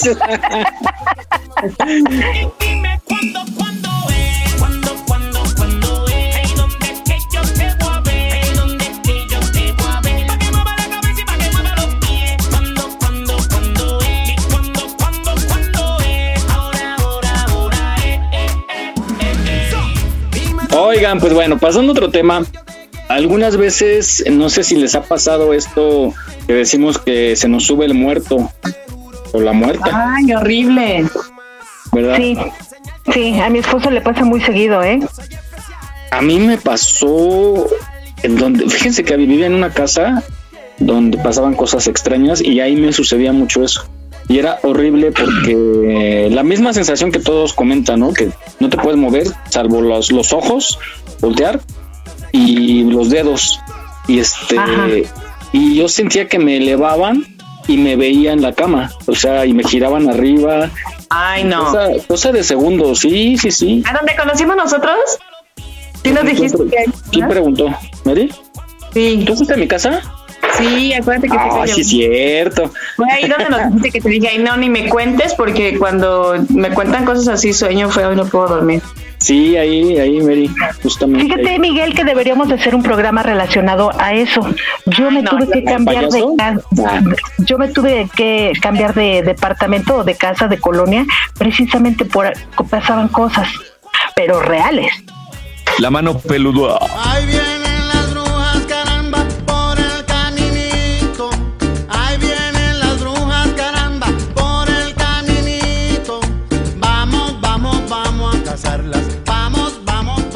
¿A ti, Shirley, te ha ocurrido? Sí, se siente bien feo porque además sientes como que sí estás despierto y como que estás muy consciente, pero en realidad pues estás como en un sueño ahí como profundo, qué sé yo, que no, no te puedes ni mover y es desesperante y quieres gritar y no puedes. Entonces, bueno, puedes en tu sueño, pero en realidad nadie te está escuchando, entonces es muy desesperante. Vamos a hacer un especial de, esto, de este, pero Ándale, un especial. en la noche. La que En la noche y a luces apagadas. bueno, vamos con la nota, Jesús, tú tienes información.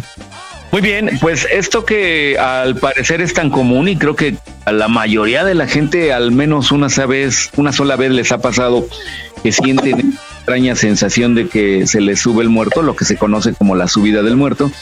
Pues todo tiene una explicación y al menos la ciencia se ha eh, abocado a tratar de explicar este fenómeno que vamos a escuchar en la siguiente cápsula. Adelante. Pero vamos a casarla, vamos a casarla. A mí se me sube el muerto desde hace 10 años aproximadamente y es una sensación horrible. Es una experiencia que se ha documentado a través de siglos. En diversas culturas dan cuenta de demonios femeninos y masculinos, espíritus malignos o bien bestias que acechan a quienes duermen. Y en el folclore mexicano se dice coloquialmente que se sube el muerto. Pero, ¿qué hay detrás de esta experiencia? ¿Está relacionada con seres del más allá? Estos expertos nos aclaran si es verdad o mito. Es un mito en el sentido que sea un muerto, es, pero sí ocurre, pues. Se le llama parálisis de sueño. Lo que sucede es que cuando estamos nosotros durmiendo existen cuatro fases diferentes. Una de estas fases, me parece la más eh, conocida, es la fase de sueño MOR o REM, por sus siglas en inglés, que es cuando soñamos. En esta fase una de las particularidades es que no tenemos tono muscular, eh, lo cual nos permite no actuar nuestro sueño. Y es justo la fase donde se presenta la parálisis del sueño. Estamos dormidos profundamente, pero el cerebro se reconecta a una fase de vigilia. El problema es que el cuerpo sigue dormido. Primero nos reconectamos sensorialmente y luego nos reconectamos en forma motor. Generalmente ocurre cuando los niveles de estrés aumentan mucho. Y esa opresión en el pecho que dificulta la respiración durante estos episodios tiene un porqué. Nuestro diafragma y nuestra faringe está demasiado relajada como para sentir que estamos respirando eh, profundamente o, o, o bien. Entonces sentimos que nos ahogamos también, ¿no? Además del estrés, la parálisis del sueño se asocia con dormir poco, el cambio de horarios para el descanso o bien excederse en siestas durante el día. Se calcula que aproximadamente 33% de la población en general tendrá al menos una experiencia de este tipo y la recomendación es muy clara. Cuando entendemos que no va a tener ninguna consecuencia negativa, que no me voy a morir, que no se me va a detener el corazón, que ningún muerto, ningún ente de otro mundo o de este me va a hacer nada, entonces podemos eh, regresar a dormir con mucho mayor facilidad. Así que no luche contra esa sensación, relájese y vuelva a descansar.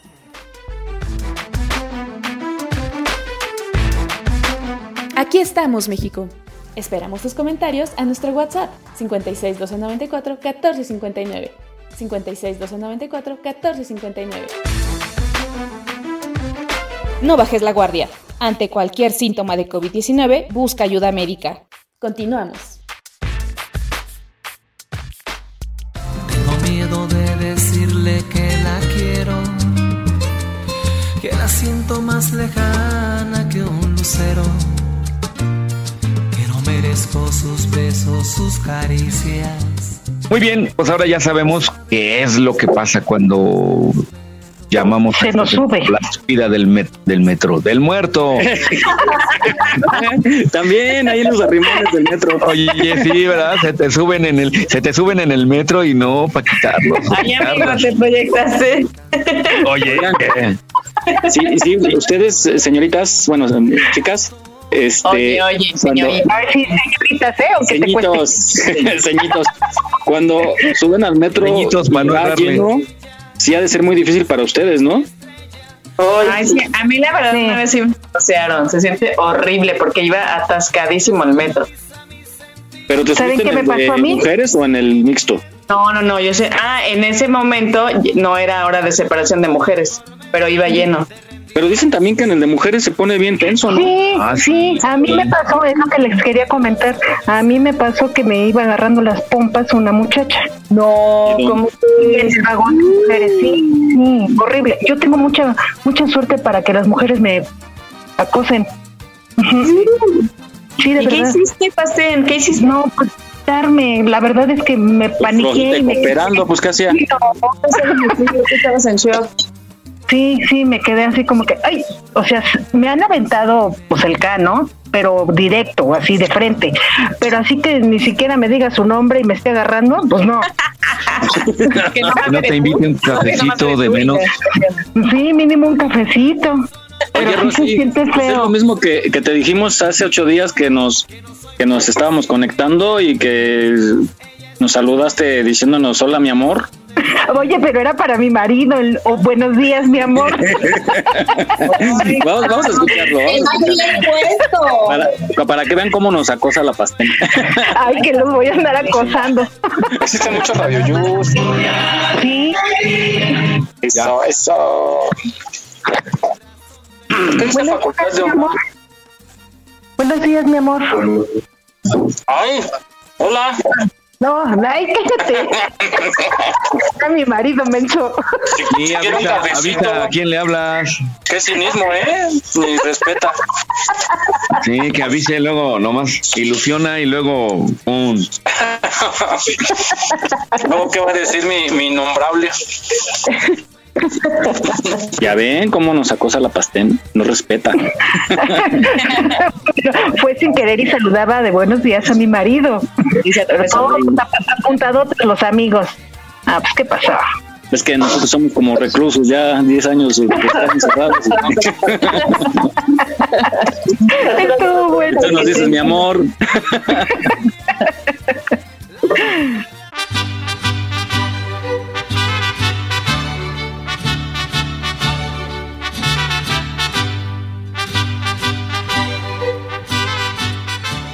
Bueno, pues ya estamos en el mes patrio, habíamos dicho, entramos muy, muy mexicanos y de repente tocamos el tema de la muerte, pero es un tema muy interesante. Ahora sí que vamos a tocar el tema de la cucaracha, ¿no? Y, y ese, ese, ese tema pues siempre nos identifica a los mexicanos, incluso en las caricaturas, ¿no? Y Jesús tiene mayor información acerca de esta canción, que es más importante de lo que creíamos, más famosa. Pues sí, Miguel, tiene razón. Eh, hay eh, canciones emblemáticas dentro de la cultura mexicana, por ejemplo, El Cielito Lindo, La Valentina, El Son de la Negra, y entre ellas, pues por supuesto, La Cucaracha, ¿no? Una, una canción tan emblemática que creo que desde niño nos las enseñan y pues bueno. Vamos a ver y escuchar esta cápsula para que nos ilustre exactamente cuál es el origen de esta canción y todo lo que consigo trae de historia y de muchas, muchas, muchas cosas. Vamos a escucharla.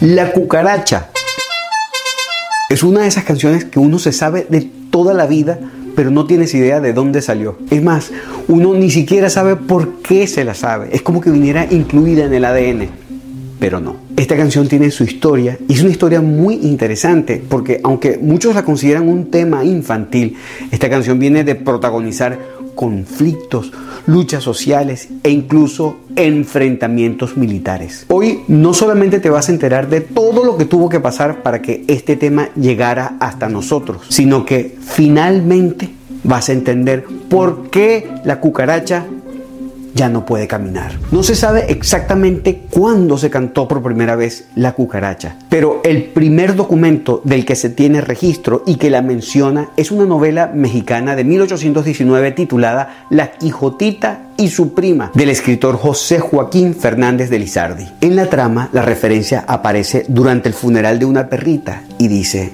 un capitán de la marina que vino en una fragata, entre varios sonecitos trajo el de la cucaracha. Ahora, no sabemos de dónde venía este capitán y por eso no podemos, en base a este escrito, especular de dónde viene la canción. Pero hay un par de libros recopilatorios que sí nos dan una pista. Se trata de dos cancioneros que aparecen en España un poco después. Uno es de 1859 y se titula Cuentos y Poesías Populares y otro de 1883 que se titula Cantos Populares Españoles. Y en estos aparece lo que podría ser la primera versión de la canción. Es interesante porque aquí la letra hace referencia a eventos bastante antiguos, con lo que aparece la posibilidad de que el tema exista desde el siglo XV, y es que habla de un conflicto de 1492, cuando los reyes católicos, después de una ocupación de más de 700 años, logran expulsar de la península ibérica a los musulmanes. Antes de mostrártela y para que se entiendan bien las referencias que se hacen allí en la letra, vamos a recordar primero que en aquel entonces a los musulmanes le decían popularmente moros. Y además de ellos, como la idea de los reyes católicos era imponer el catolicismo en toda la península, confrontaron también a los judíos. Entonces, estos versos concebidos por los españoles para enaltecer a su ejército y humillar a su enemigo, decían, de las barbas de judíos tengo que hacer una escoba para que barra el cuartel de la infantería española. Y el otro que dice, de las costillas de los moros me atrevo a formar un puente para que pase la España y su ejército valiente. Obviamente son textos ofensivos que citamos exclusivamente como referencia histórica. Pero como vamos a ver ahora, la canción fue utilizada y acomodada en distintos conflictos y por distintos bandos. Para entender la siguiente versión de la canción, nuevamente necesitamos un pequeño contexto histórico. Resulta que en México gobernó por 35 años un dictador llamado Porfirio Díaz, a quien derrocaron en 1911. Porque aunque durante su mandato el país había tenido un notable crecimiento económico, el costo social había sido muy alto. Los pobres terminaron siendo más pobres. El 1% de las familias en México poseían o controlaban aproximadamente el 85% de las tierras cultivables. Entonces vino esta revolución y lo derrocó. Ponen a un gobernante interino y en 1911 eligen a un nuevo presidente que es Francisco Madero. Pero dos años más tarde aparece un movimiento contrarrevolucionario. Le dan un golpe de Estado, lo asesinan y asume la presidencia un señor que es importantísimo para nuestra canción, que es Victoriano Huerta. La canción como tal aparece gracias a un periodista y músico veracruzano llamado Rafael Sánchez Escobar. Este señor simpatizaba con la ideología revolucionaria y justamente por esto no le daban trabajo en ningún periódico. Así que empezó a ganarse la vida tocando el piano en las cantinas de Monterrey. El 24 de abril de 1914, un militar revolucionario, es decir, opositor al gobierno, requirió de sus servicios musicales para que alegrara y animara a sus soldados. Esa noche, mientras Rafael Sánchez buscaba en su repertorio canciones para amenizar y divertir al público, se acordó de una canción que su mamá le cantaba cuando era niño y que decía la cucaracha, la cucaracha, ya no puede caminar porque le falta, porque le falta cuartilla para almorzar. Resulta que esa tonadita juguetona y sencilla capturó la atención de la audiencia, tanto que le pidieron que la repitiera una y otra vez hasta que se la aprendieron de memoria y de allí se fueron silbándola hasta el campamento. Y así fue como la cucaracha se alistó en el ejército revolucionario. Luego, con un tono divertido y burlesco, le cambiaron la letra para dedicársela a su enemigo, que era el presidente Victoriano Huerta. Este señor tenía fama de alcohólico, le gustaba beber coñac en cantidades excesivas y además era un gran consumidor de marihuana recreativa. Por otro lado, sufría de cataratas y además era cojo. Entonces estos soldados empezaron a referirse a él como la cucaracha que ya no puede caminar. Y así fue como cambiándole la letra a la canción empezaron a cantar. La cucaracha, la cucaracha, ya no puede caminar porque le falta, porque no tiene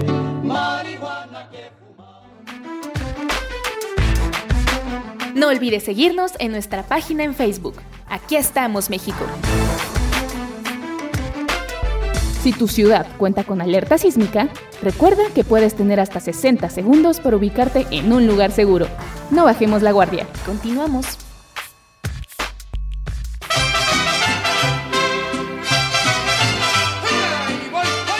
Muy bien, pues ahora ya sabemos un poco más de esta canción. No, no más, bastante de esta canción.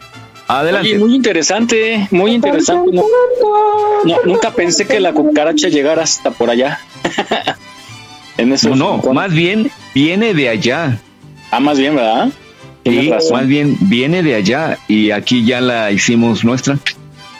Bien, bien. De Ya la. Sí, y es buen tema. en la- en la- en la- a mí me da mucha risa en las caricaturas cuando la ponen, ¿no? Con los ratones estos. Había un chiste de Jorge Ortiz de Pinedo, ¿no? Del doctor Cándido Pérez, algo así. Creo en una película lo decía, de la cucaracha. ¿No, ¿Nunca llegaron a ver esas películas? Mm, Sí, pero no lo ubico el chiste. Les decía, oiga, ¿y a usted le han tocado la cucaracha con la lengua? Y se quedaban, ay, no, que dice, sí, es así, la, la, la, la, la, la, la, la, la, la, la, la, la, la, la.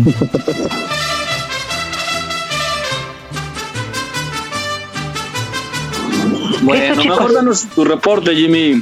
Ya será del reporte vial. Venga.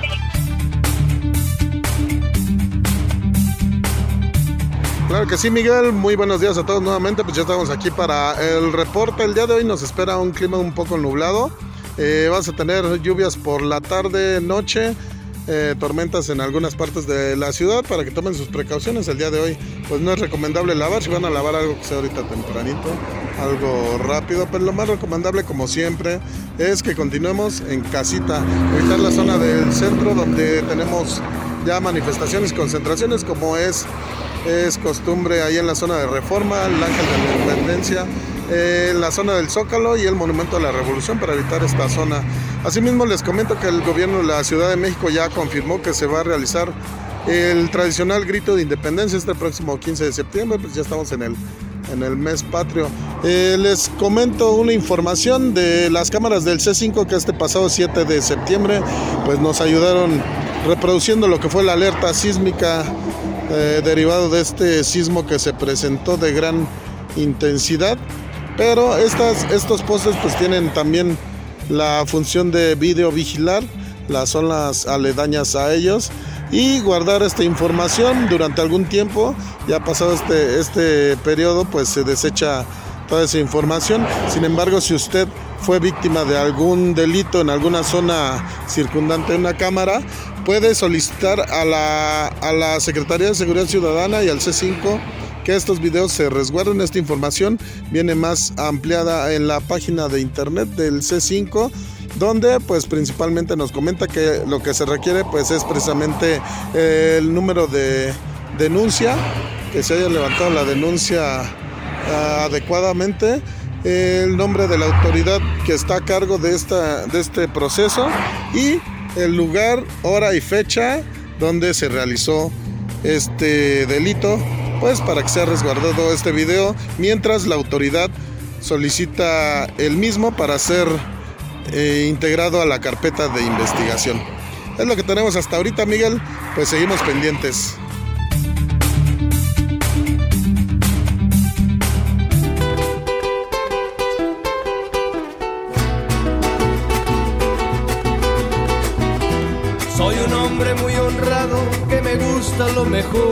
A mujeres no me falta ni el dinero ni el amor. Bueno, pues hab- hablando de la gastronomía en esta época, en este 15 de septiembre, vamos a escuchar. eh, ¿A usted les gusta el chile en nogada? No, ¿Cómo que no, Shirley? ¿Cómo crees? no, no soy fan de los chiles en nogada, la verdad. O sea, ¿y no los aceptas si te, si te invitan así? O sea, si, si no hay como de otra, pues sí, me, me lo Pero le, va- le va- Algo que esté esperando, ¿sabes? O sea, no.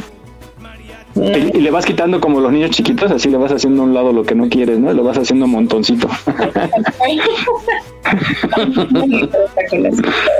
Qué extraño, digo, yo igual no soy, va- vamos, sí los como, he comido unos muy ricos, pero no soy igual así fan como de, ay, a ver chiles o de los está buscando, pero igual no, no soy fan, pero tampoco así como que Para mí, septiembre es porque ya viene el pozole. te enfocas más ahí, dices, es lo mío. Para mí los chiles. Pero hay varias formas de hacerlo, ¿no? ¿Ustedes cómo lo han comido? El normal que lleva es el que lleva la carne molida y que lleva nuez. Y la nogada, que es la parte blanca, y, y la, la lo rojo se llama este granada. Granada.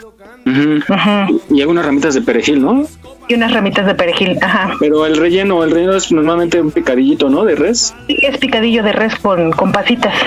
Pero luego hay unas variantes. Unas cosas. ¿Tú, Con Sofía. ¿Cómo los conoces? Ah, llevas acitrón, claro. Este, pues es que debe de llevar pasas, nuez, almendra, durazno, eh, plátano frito. eh, tiene que llevar acitrón, pero hasta donde yo sé, ahorita el acitrón está prohibido, ya que está en peligro de extinción. Entonces, en teoría no lo deben de estar usando ya desde hace unos años. Ajá. Y creo que lleva manzana también. Pero luego han han hecho unas variantes. ¿Alguien conoce alguna de forma diferente?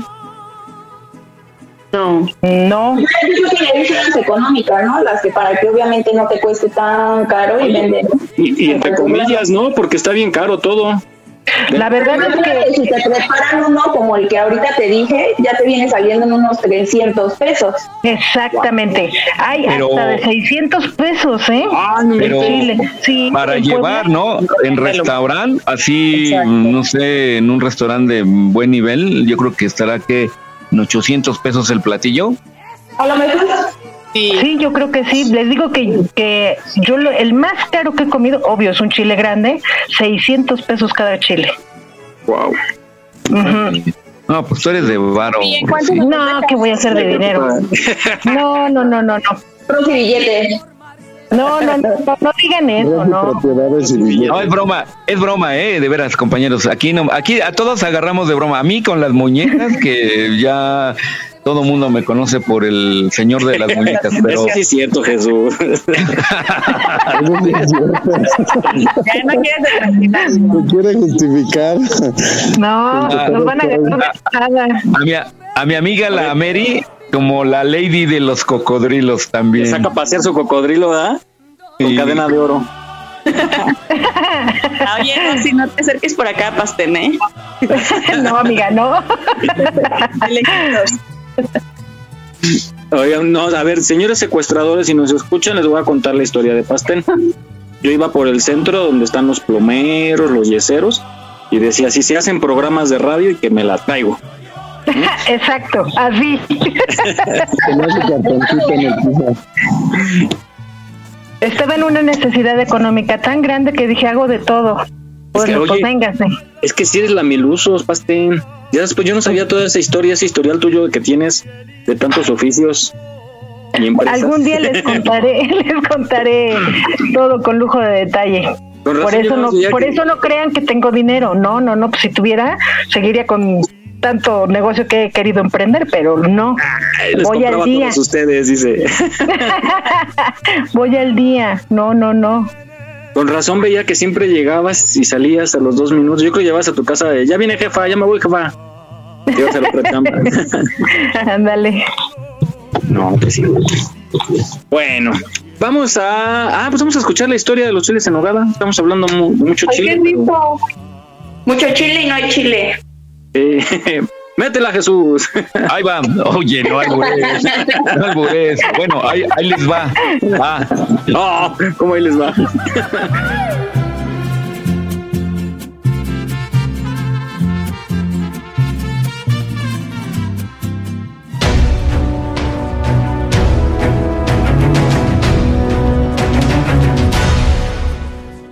Los chiles en nogada son uno de los platillos más emblemáticos de la cultura culinaria del centro de México. Rico en sabores y orgulloso portador de los colores de nuestra bandera, no es raro que año con año las cocinas de México se engalanen para su preparación con motivo de la celebración de nuestra independencia. Pero, ¿cuál es la historia detrás de este platillo? En el siglo XVIII, la mezcla de ingredientes locales con los procedentes de Asia y Europa permitieron el nacimiento de la gastronomía barroca que, junto con las artes, distinguió a Puebla durante el virreinato. Las monjas poblanas, sometidas cotidianamente a la restringida dieta de los conventos, pasaban horas experimentando con los novedosos ingredientes, creando guisos sofisticados y contrastes de sabores para halagar a funcionarios y obispos. El 28 de agosto de 1821, día de San Agustín, poco antes de consumar la independencia de México, el libertador Agustín de Iturbide, al mando del ejército trigarante, entró a la ciudad de Puebla, donde fue recibido con arcos triunfales y alfombras de flores. Después de una ceremonia religiosa, lo invitaron a participar en un gran banquete servido en el Palacio Episcopal.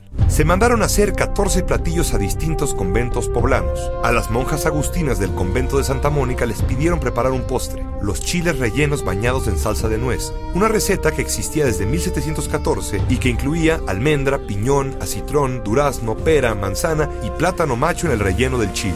Conocedoras de la bandera tricolor, de las tres garantías, emblema de los insurgentes, las monjas decidieron adornar este platillo con el verde del perejil, el color rojo de las semillas de granada y el blanco de la nogada, tal como hoy lo conocemos. De tal suerte que los chiles en nogada no fueron inventados para Agustín de Iturbide, sino decorados para él.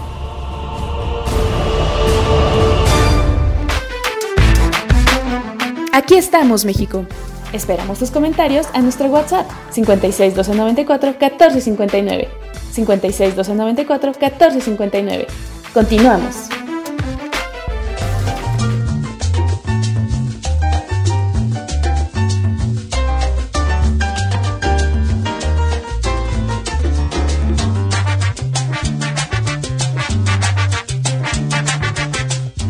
Pues ya escuchamos esta, esta, hasta ya se me antojaron, ¿no? Pero además las tostadas, las- los taquitos de tinga, el tequila, los limoncitos, la sangría, ¿no? Es un verdadero antojo esta comida mexicana. Muy El rico, son pozole. Ah, el pozole. Pozole. La ¿Cómo les gusta el pozole? Por favor. Rojo o blanco. Rojo. Blanco, blanco. Yo blanco igual. Yo también blanco. Blanco. Oh, nada más. ¿Quién dijo rojo? Sofi. Yo. Sofi, ¿quién más? Nada más. Mary. Eri. Ah, Mary. Ivane. El estilo guerrero. Está desaparecida. No, aquí estoy. Una asignación especial. Ah, ya llegó. ¿Ya estás con tu test? Obi, Obi. Venga, pues ahí está. Vam- Vamos a eh, dejar tantito lo de la cena del 15 de septiembre, que ya huele a pozole por acá. Y vamos con el tenebroso test de Vane.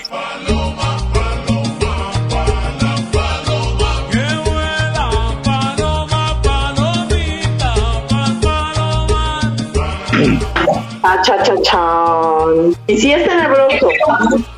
Porque ahora el tema va a ser de la reencarnación. Vamos a ver, de saber quién fuiste en tus vidas pasadas, algún personaje como tal. Más bien vamos a definir en cuanto a tu personalidad, en cuanto a tus recuerdos. Ahora sí que pongan mucha atención. Vamos a ver más o menos qué clase de persona fuiste en tus vidas pasadas. ¿Están listos con su plumita, con su ¿Cuántas son? ¿Cuántas son? Son, ahora te digo, son, son, son. 424 preguntas. Vamos.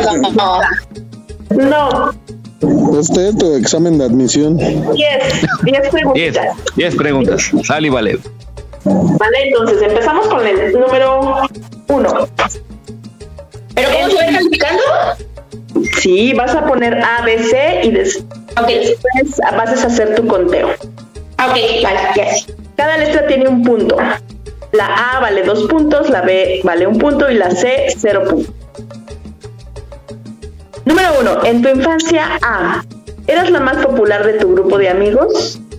B, ¿eras introvertido, algo tímido y te gustaba pasar desapercibido? C, ¿tenías diferentes grupos de amigos y era muy difícil encasillarte? A, B o C, escríbanle. Y al final van a hacer su conteo, ¿ok?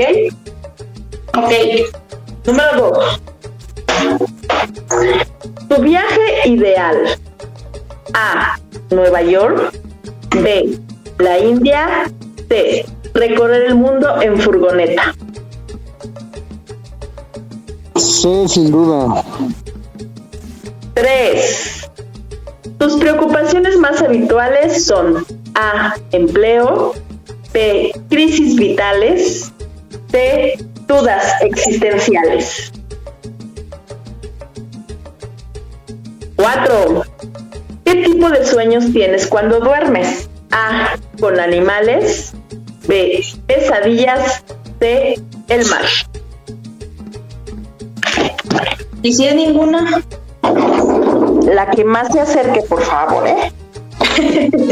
Perdón, ya no lo vuelvo a hacer. Por favor, ¿eh? 5. ¿Qué es para ti el éxito? A. Reconocimiento y comodidades. B. entenderte a ti misma. C. Disfrutar el día a día. Tarararara. 6. Toco, toco, toco, toco, toco. Tu relación con lo desconocido. A. ¿Procuras informarte antes de dar un paso nuevo o diferente? B. ¿Te da miedo pero lo afrontas con esperanza? C. Vas directo hacia lo desconocido, hacia la novedad, pase lo que pase. Ahora sí que al tobogán como gorda, como gorda en tobogán. 7. Tu trabajo ideal. Alto cargo. Trabajo social. C. Creativo. 8. Lo que buscas en la pareja ideal. A. Compatibilidad. B. Honestidad. C. Prefieres estar sin pareja. A ver, ¿me la puedes repetir, por favor? 8. Lo que buscas en una pareja ideal. A. Compatibilidad. B. Honestidad. C. Prefieres estar sin pareja. ¿De lo corporal no dice nada? No. Es la C. Que tenga cuerpo. Vale. Dice 9. Si sufres algún trastorno emocional, A. Estrés. B. Ansiedad. C. Depresión. Uy, ¿no se puede a las tres? Por favor. Se proyectó Miguel. Se proyectó. Y yo también. ¿Cuál fue, cuál fue depresión? Digo, estrés, perdón, la primera, ¿verdad? A. B. Ansiedad. C. Depresión. ¿O locura? Ay, pues ponle la ansiedad entonces, locura.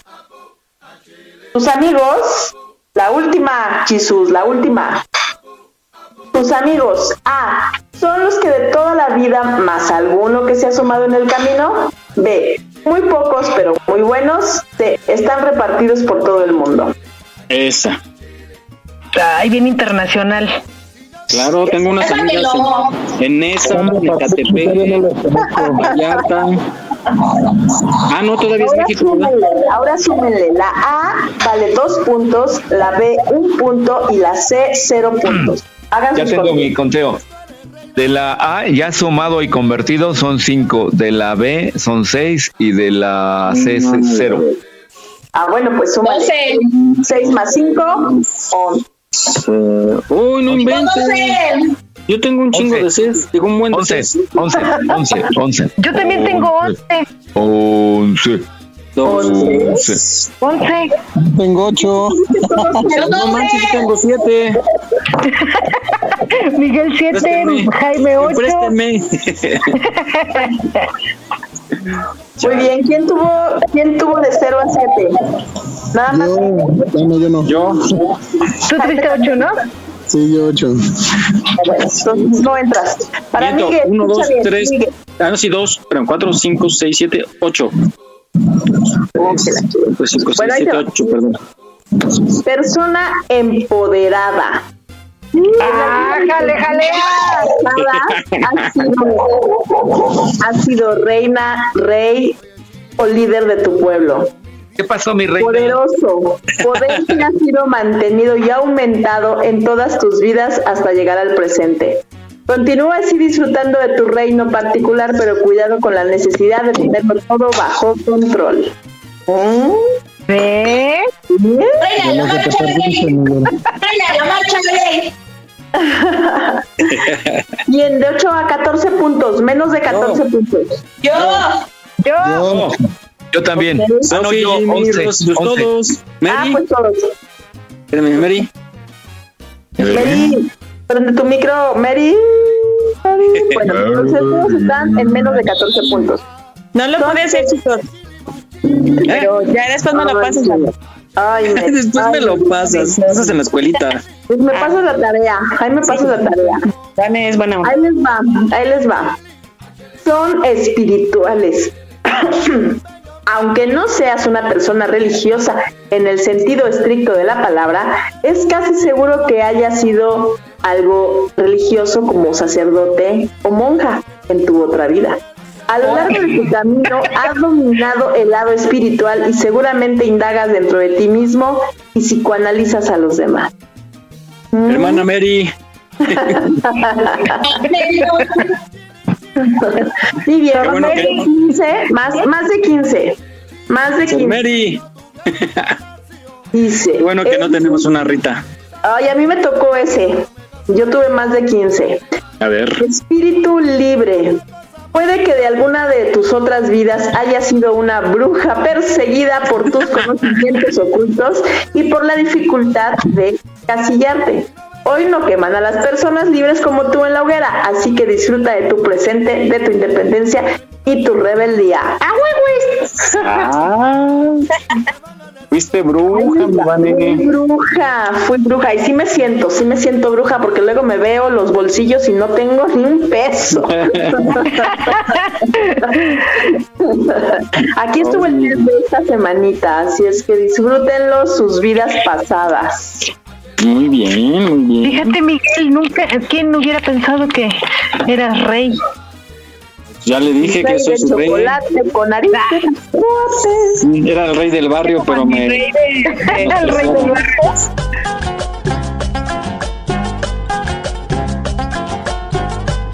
Pues gracias, Vane. Gracias por estos interesantes test. Bueno, vamos ahora tocando el tema de la seguridad y ya Jaime nos hizo favor de darnos alguna sugerencia para conseguir los videos de las cámaras del C5. Vamos a esta nota. Fíjense que eh, muchas veces, no sé si les ha pasado en algún evento, en alguna fiesta o en su trabajo, en sus actividades diarias, que de pronto hay una emergencia, y estoy hablando de una emergencia fuerte, de, donde hay peligro de, de perder la vida o deteriorar la salud, y no sabemos actuar, ¿no? A veces hay tanta gente y de tantos no se hace uno. No, en un caso de emergencia tal cual así, no. Bueno, me recuerdo en la secundaria una vez me tocó con una compañera, eh, metió, aventaron la puerta del, salón y ella eh, quiso detener la puerta con la mano, pero enterró su mano en la puerta, o sea, del- ah, enterró su mano. Ya te imaginarás el, el sangrado y todo, de hecho, o sea, sí fue como muy impactante y todo, pero pues al final pues estábamos en una escuela y luego luego los maestros, o sea, la llevamos a, orientación, en ese tiempo era orientación, no sé si sigan siendo así. Eso era antes de la pandemia. y la llevamos y todo y ya los maestros son los que se encargaron, ¿no? De, de ver qué. Y sí, la operaron y quedó como un poco, perdió cierta movilidad en su mano, pero eh, pues sí, sí estuvo como muy, porque además, o sea, digo, si recordamos, por ejemplo, cuando una persona trata de suicidarse, pues hay formas, ¿no? Para que lo logres realmente. Este, pero eh, pues sí, o sea, su mano literal entró en esa forma y cortó sus venas y algunas arterias. Eh, no, arterias no. Bueno, pues vamos a ver cómo actuar en caso de una emergencia. apretadito, ay, ay, con el de la salsa. Eventualmente una emergencia nos puede pillar en cualquier lugar. Estamos hablando dentro de un edificio, en la casa o en algún campo abierto, tal vez en un lugar de veraneo en esta época o en cualquier lugar como he dicho antes. Sin embargo, el comportamiento de una persona ante una situación de emergencia debe ser más o menos transversal en algunos puntos, como por ejemplo, siempre lo primero es mantener la calma. Si tú no mantienes la calma, difícilmente vas a lograr tomar decisiones acertadas al minuto de enfrentar la emergencia. Por lo tanto, no lo olvides nunca. Primero, mantener la calma. Segundo, observa el entorno donde te encuentras.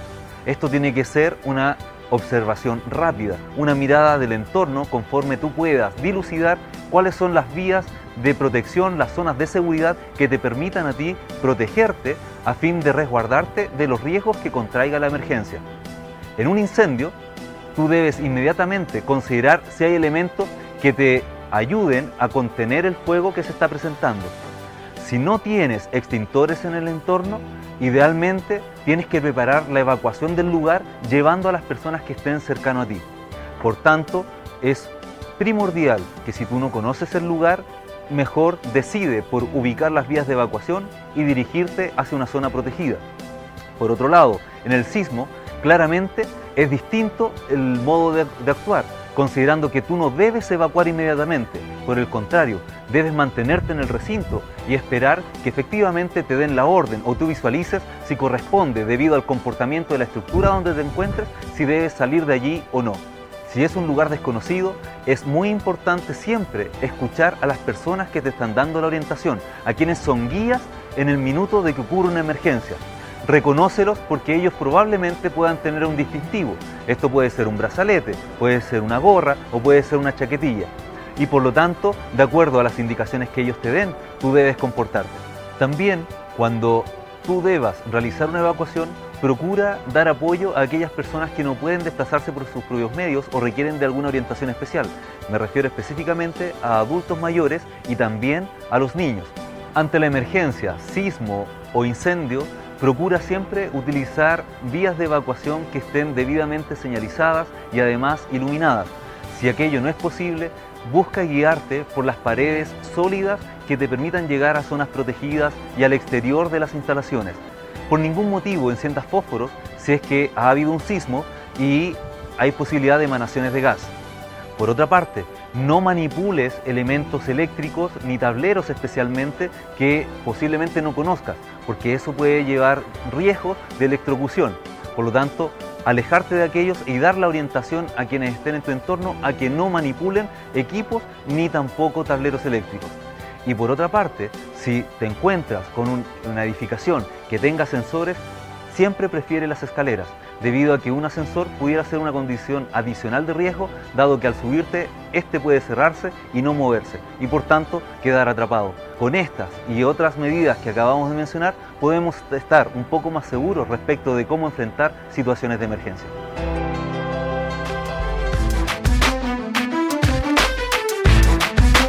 Aquí estamos, México. Esperamos tus comentarios a nuestro WhatsApp 56 294 1459. 56 294 1459.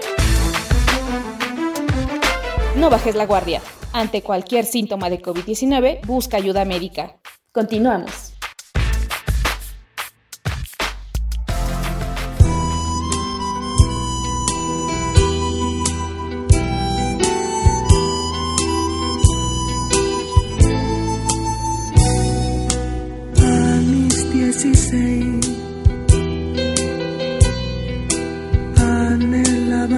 Tanto un amor que no llegó. Muy bien, adelante Miguel, vamos de Ahí regreso. Sí, sí, son muchos los fenómenos perturbadores, son lo que le llaman.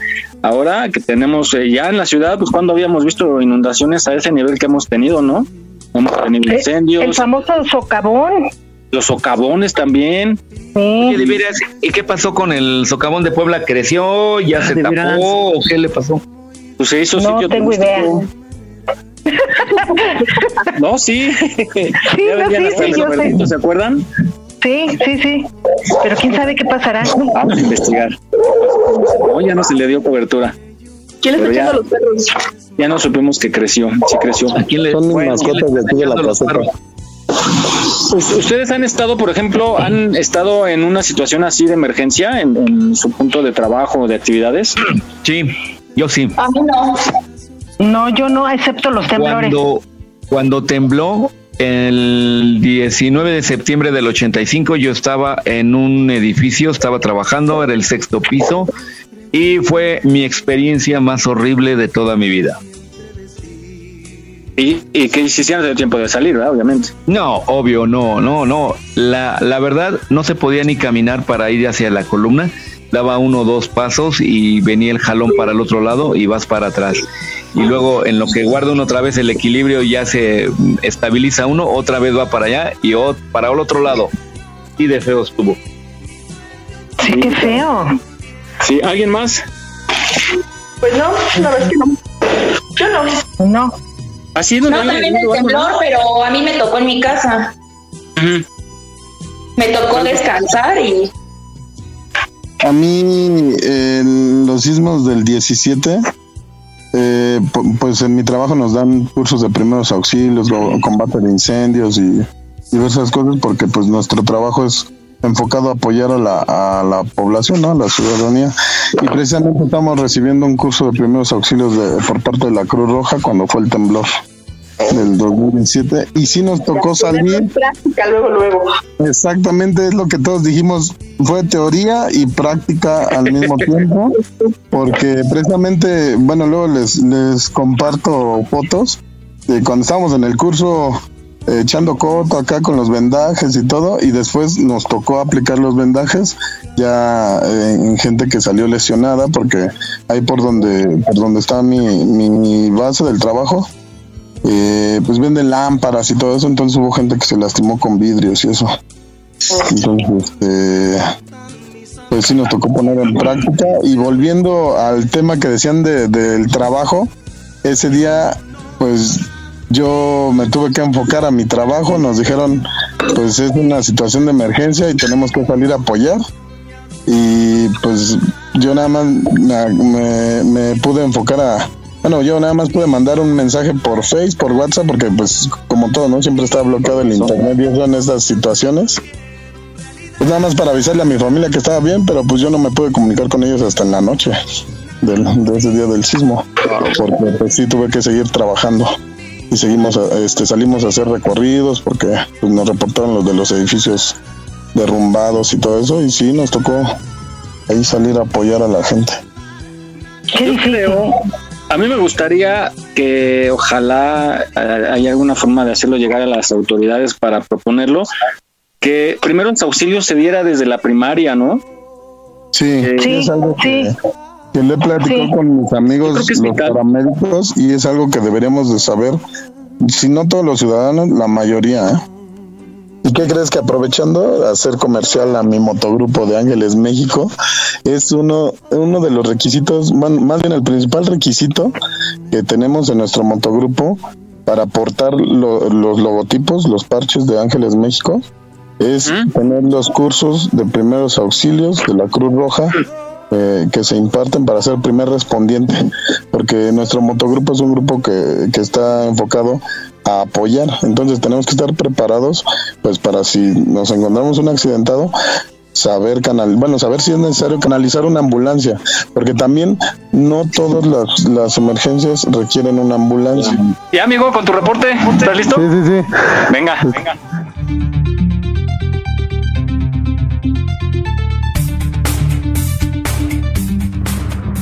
Claro que sí, Miguel, ya estamos aquí de vuelta para eh, recordarles que el día de hoy aplica el hoy no circula sabatino de manera habitual para vehículos con holograma 1 con terminación de placas par, así como para vehículos con holograma 2 y vehículos con placas foráneas son los que el día de hoy no pueden circular. Les comparto la información sobre cómo realizar el trámite de renovación de la tarjeta de circulación de manera eh, fácil ya que es de manera digital. Esta solicitud se debe de hacer en línea en la página refrendo de la tarjeta de circulación. Se debe de llenar una serie de campos, pero antes hay que cerciorarse que la tarjeta de circulación física eh, la tengamos a la mano donde se encuentra el número de placa, serie vehicular, el NIB, el folio de la tarjeta de circulación vencida o por vencer. Hay que llenar los campos referentes a la tarjeta de circulación y medios de contacto en la página donde se realiza el trámite. Asimismo será el pago en línea de captura generada dentro de la plataforma. Es importante que realices el, el procedimiento una semana antes del vencimiento de tu tarjeta. Si intentas realizarlo antes de este periodo, el sistema lo reconocerá como una reposición. Solo puedes hacer el refrendo de la tarjeta de circulación en línea si posees en físico el plástico de la tarjeta de circulación que venció o que está por expirar. Una vez que hayas finalizado el trámite deberás portar la tarjeta de circulación vencida y la hoja impresa de tu renovación, que es la nueva vigencia. El pago de derechos se verá reflejado en un lapso de 24 a 48 horas. Los datos a ingresar en la página deberán ser los mismos que aparecen en el plástico. Si tienes una línea de captura ya pagada que descargaste del portal de finanzas, deberás ingresar esta línea en el cuadro que corresponde a nuevo trámite con línea de captura.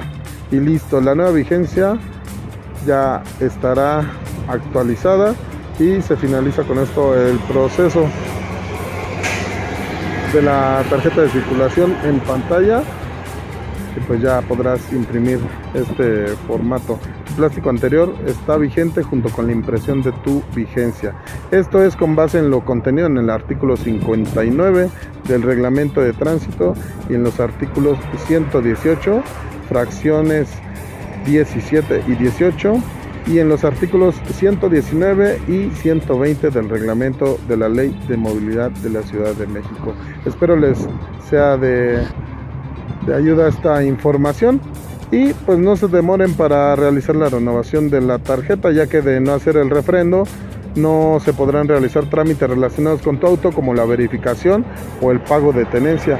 Además, si llegaras a cometer una infracción, el oficial de tránsito te solicitará este documento y al no contar con él, se puede recibir una multa que va desde los 1.689 pesos y hasta los 2.534 pesos.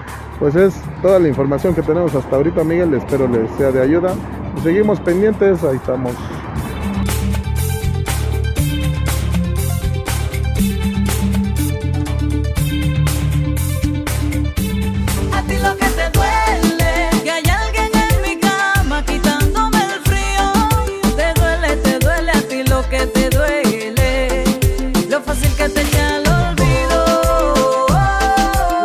Rápidamente con la frase y la frase de esta semana es felpar, si la han escuchado de ya felpó y va a felpar.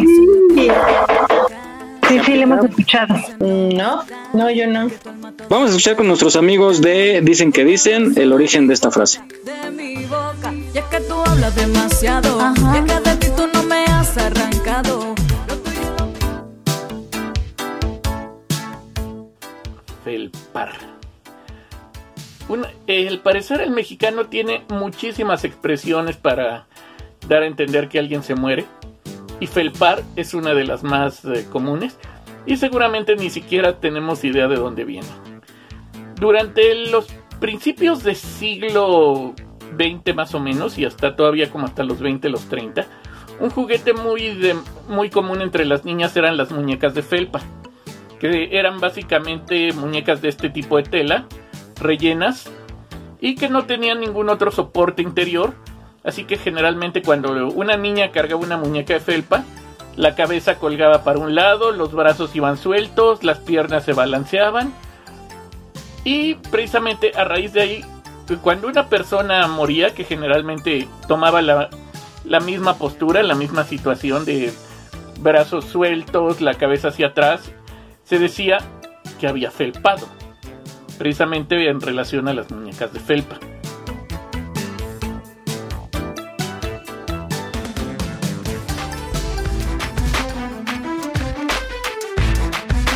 No olvides seguirnos en nuestra página en Facebook. Aquí estamos, México. Trabajamos con mucho gusto para llevarte el mejor entretenimiento. Gracias por tu preferencia. Aquí estamos, México. Continuamos.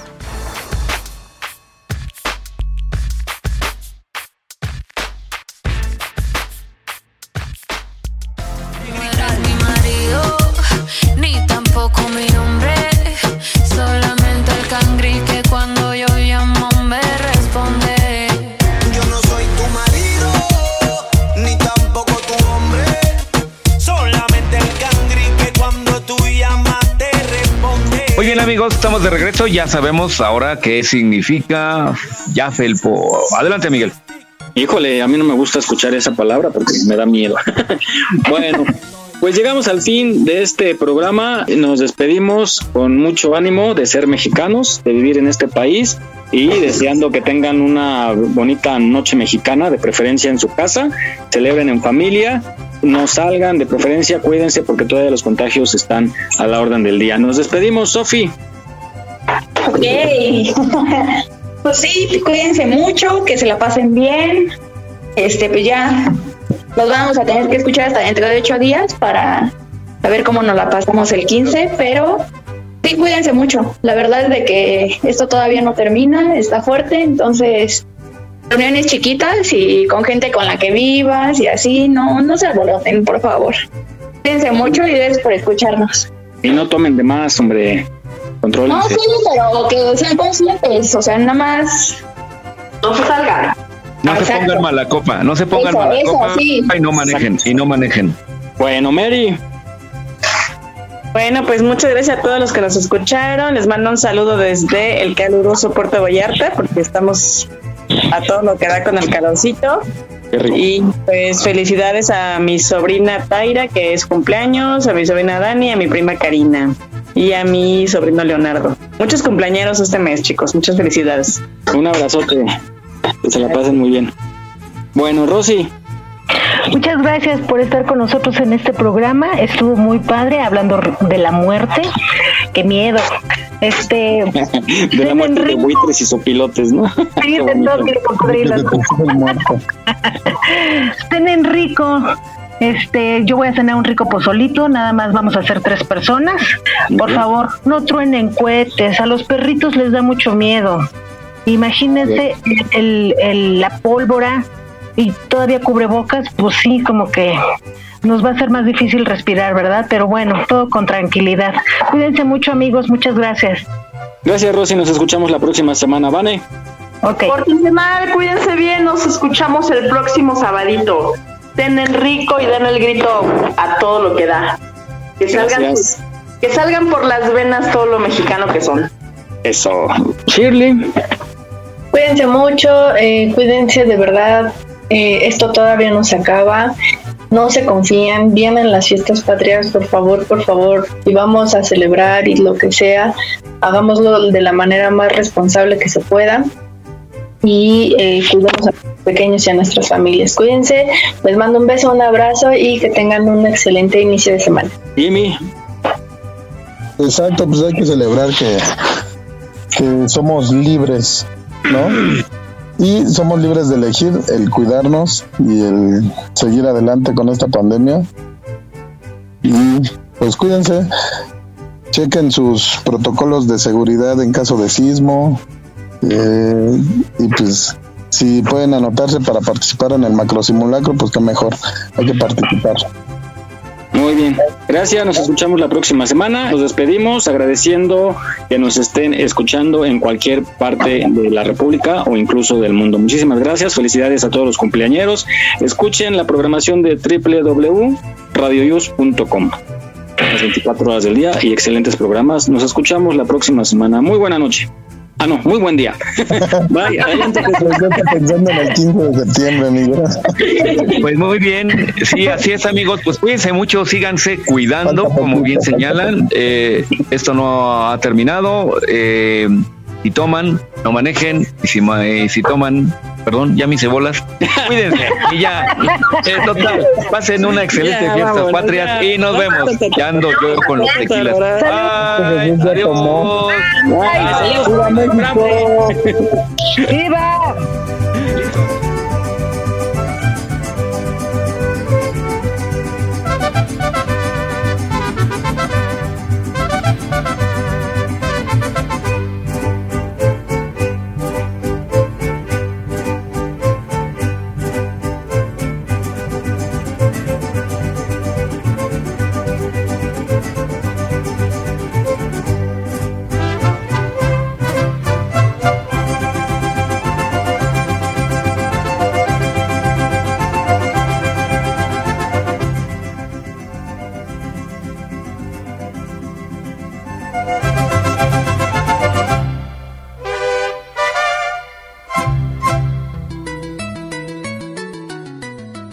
Estás escuchando Radio Yus, transmitiendo desde la Ciudad de México a través de www.radioyus.com.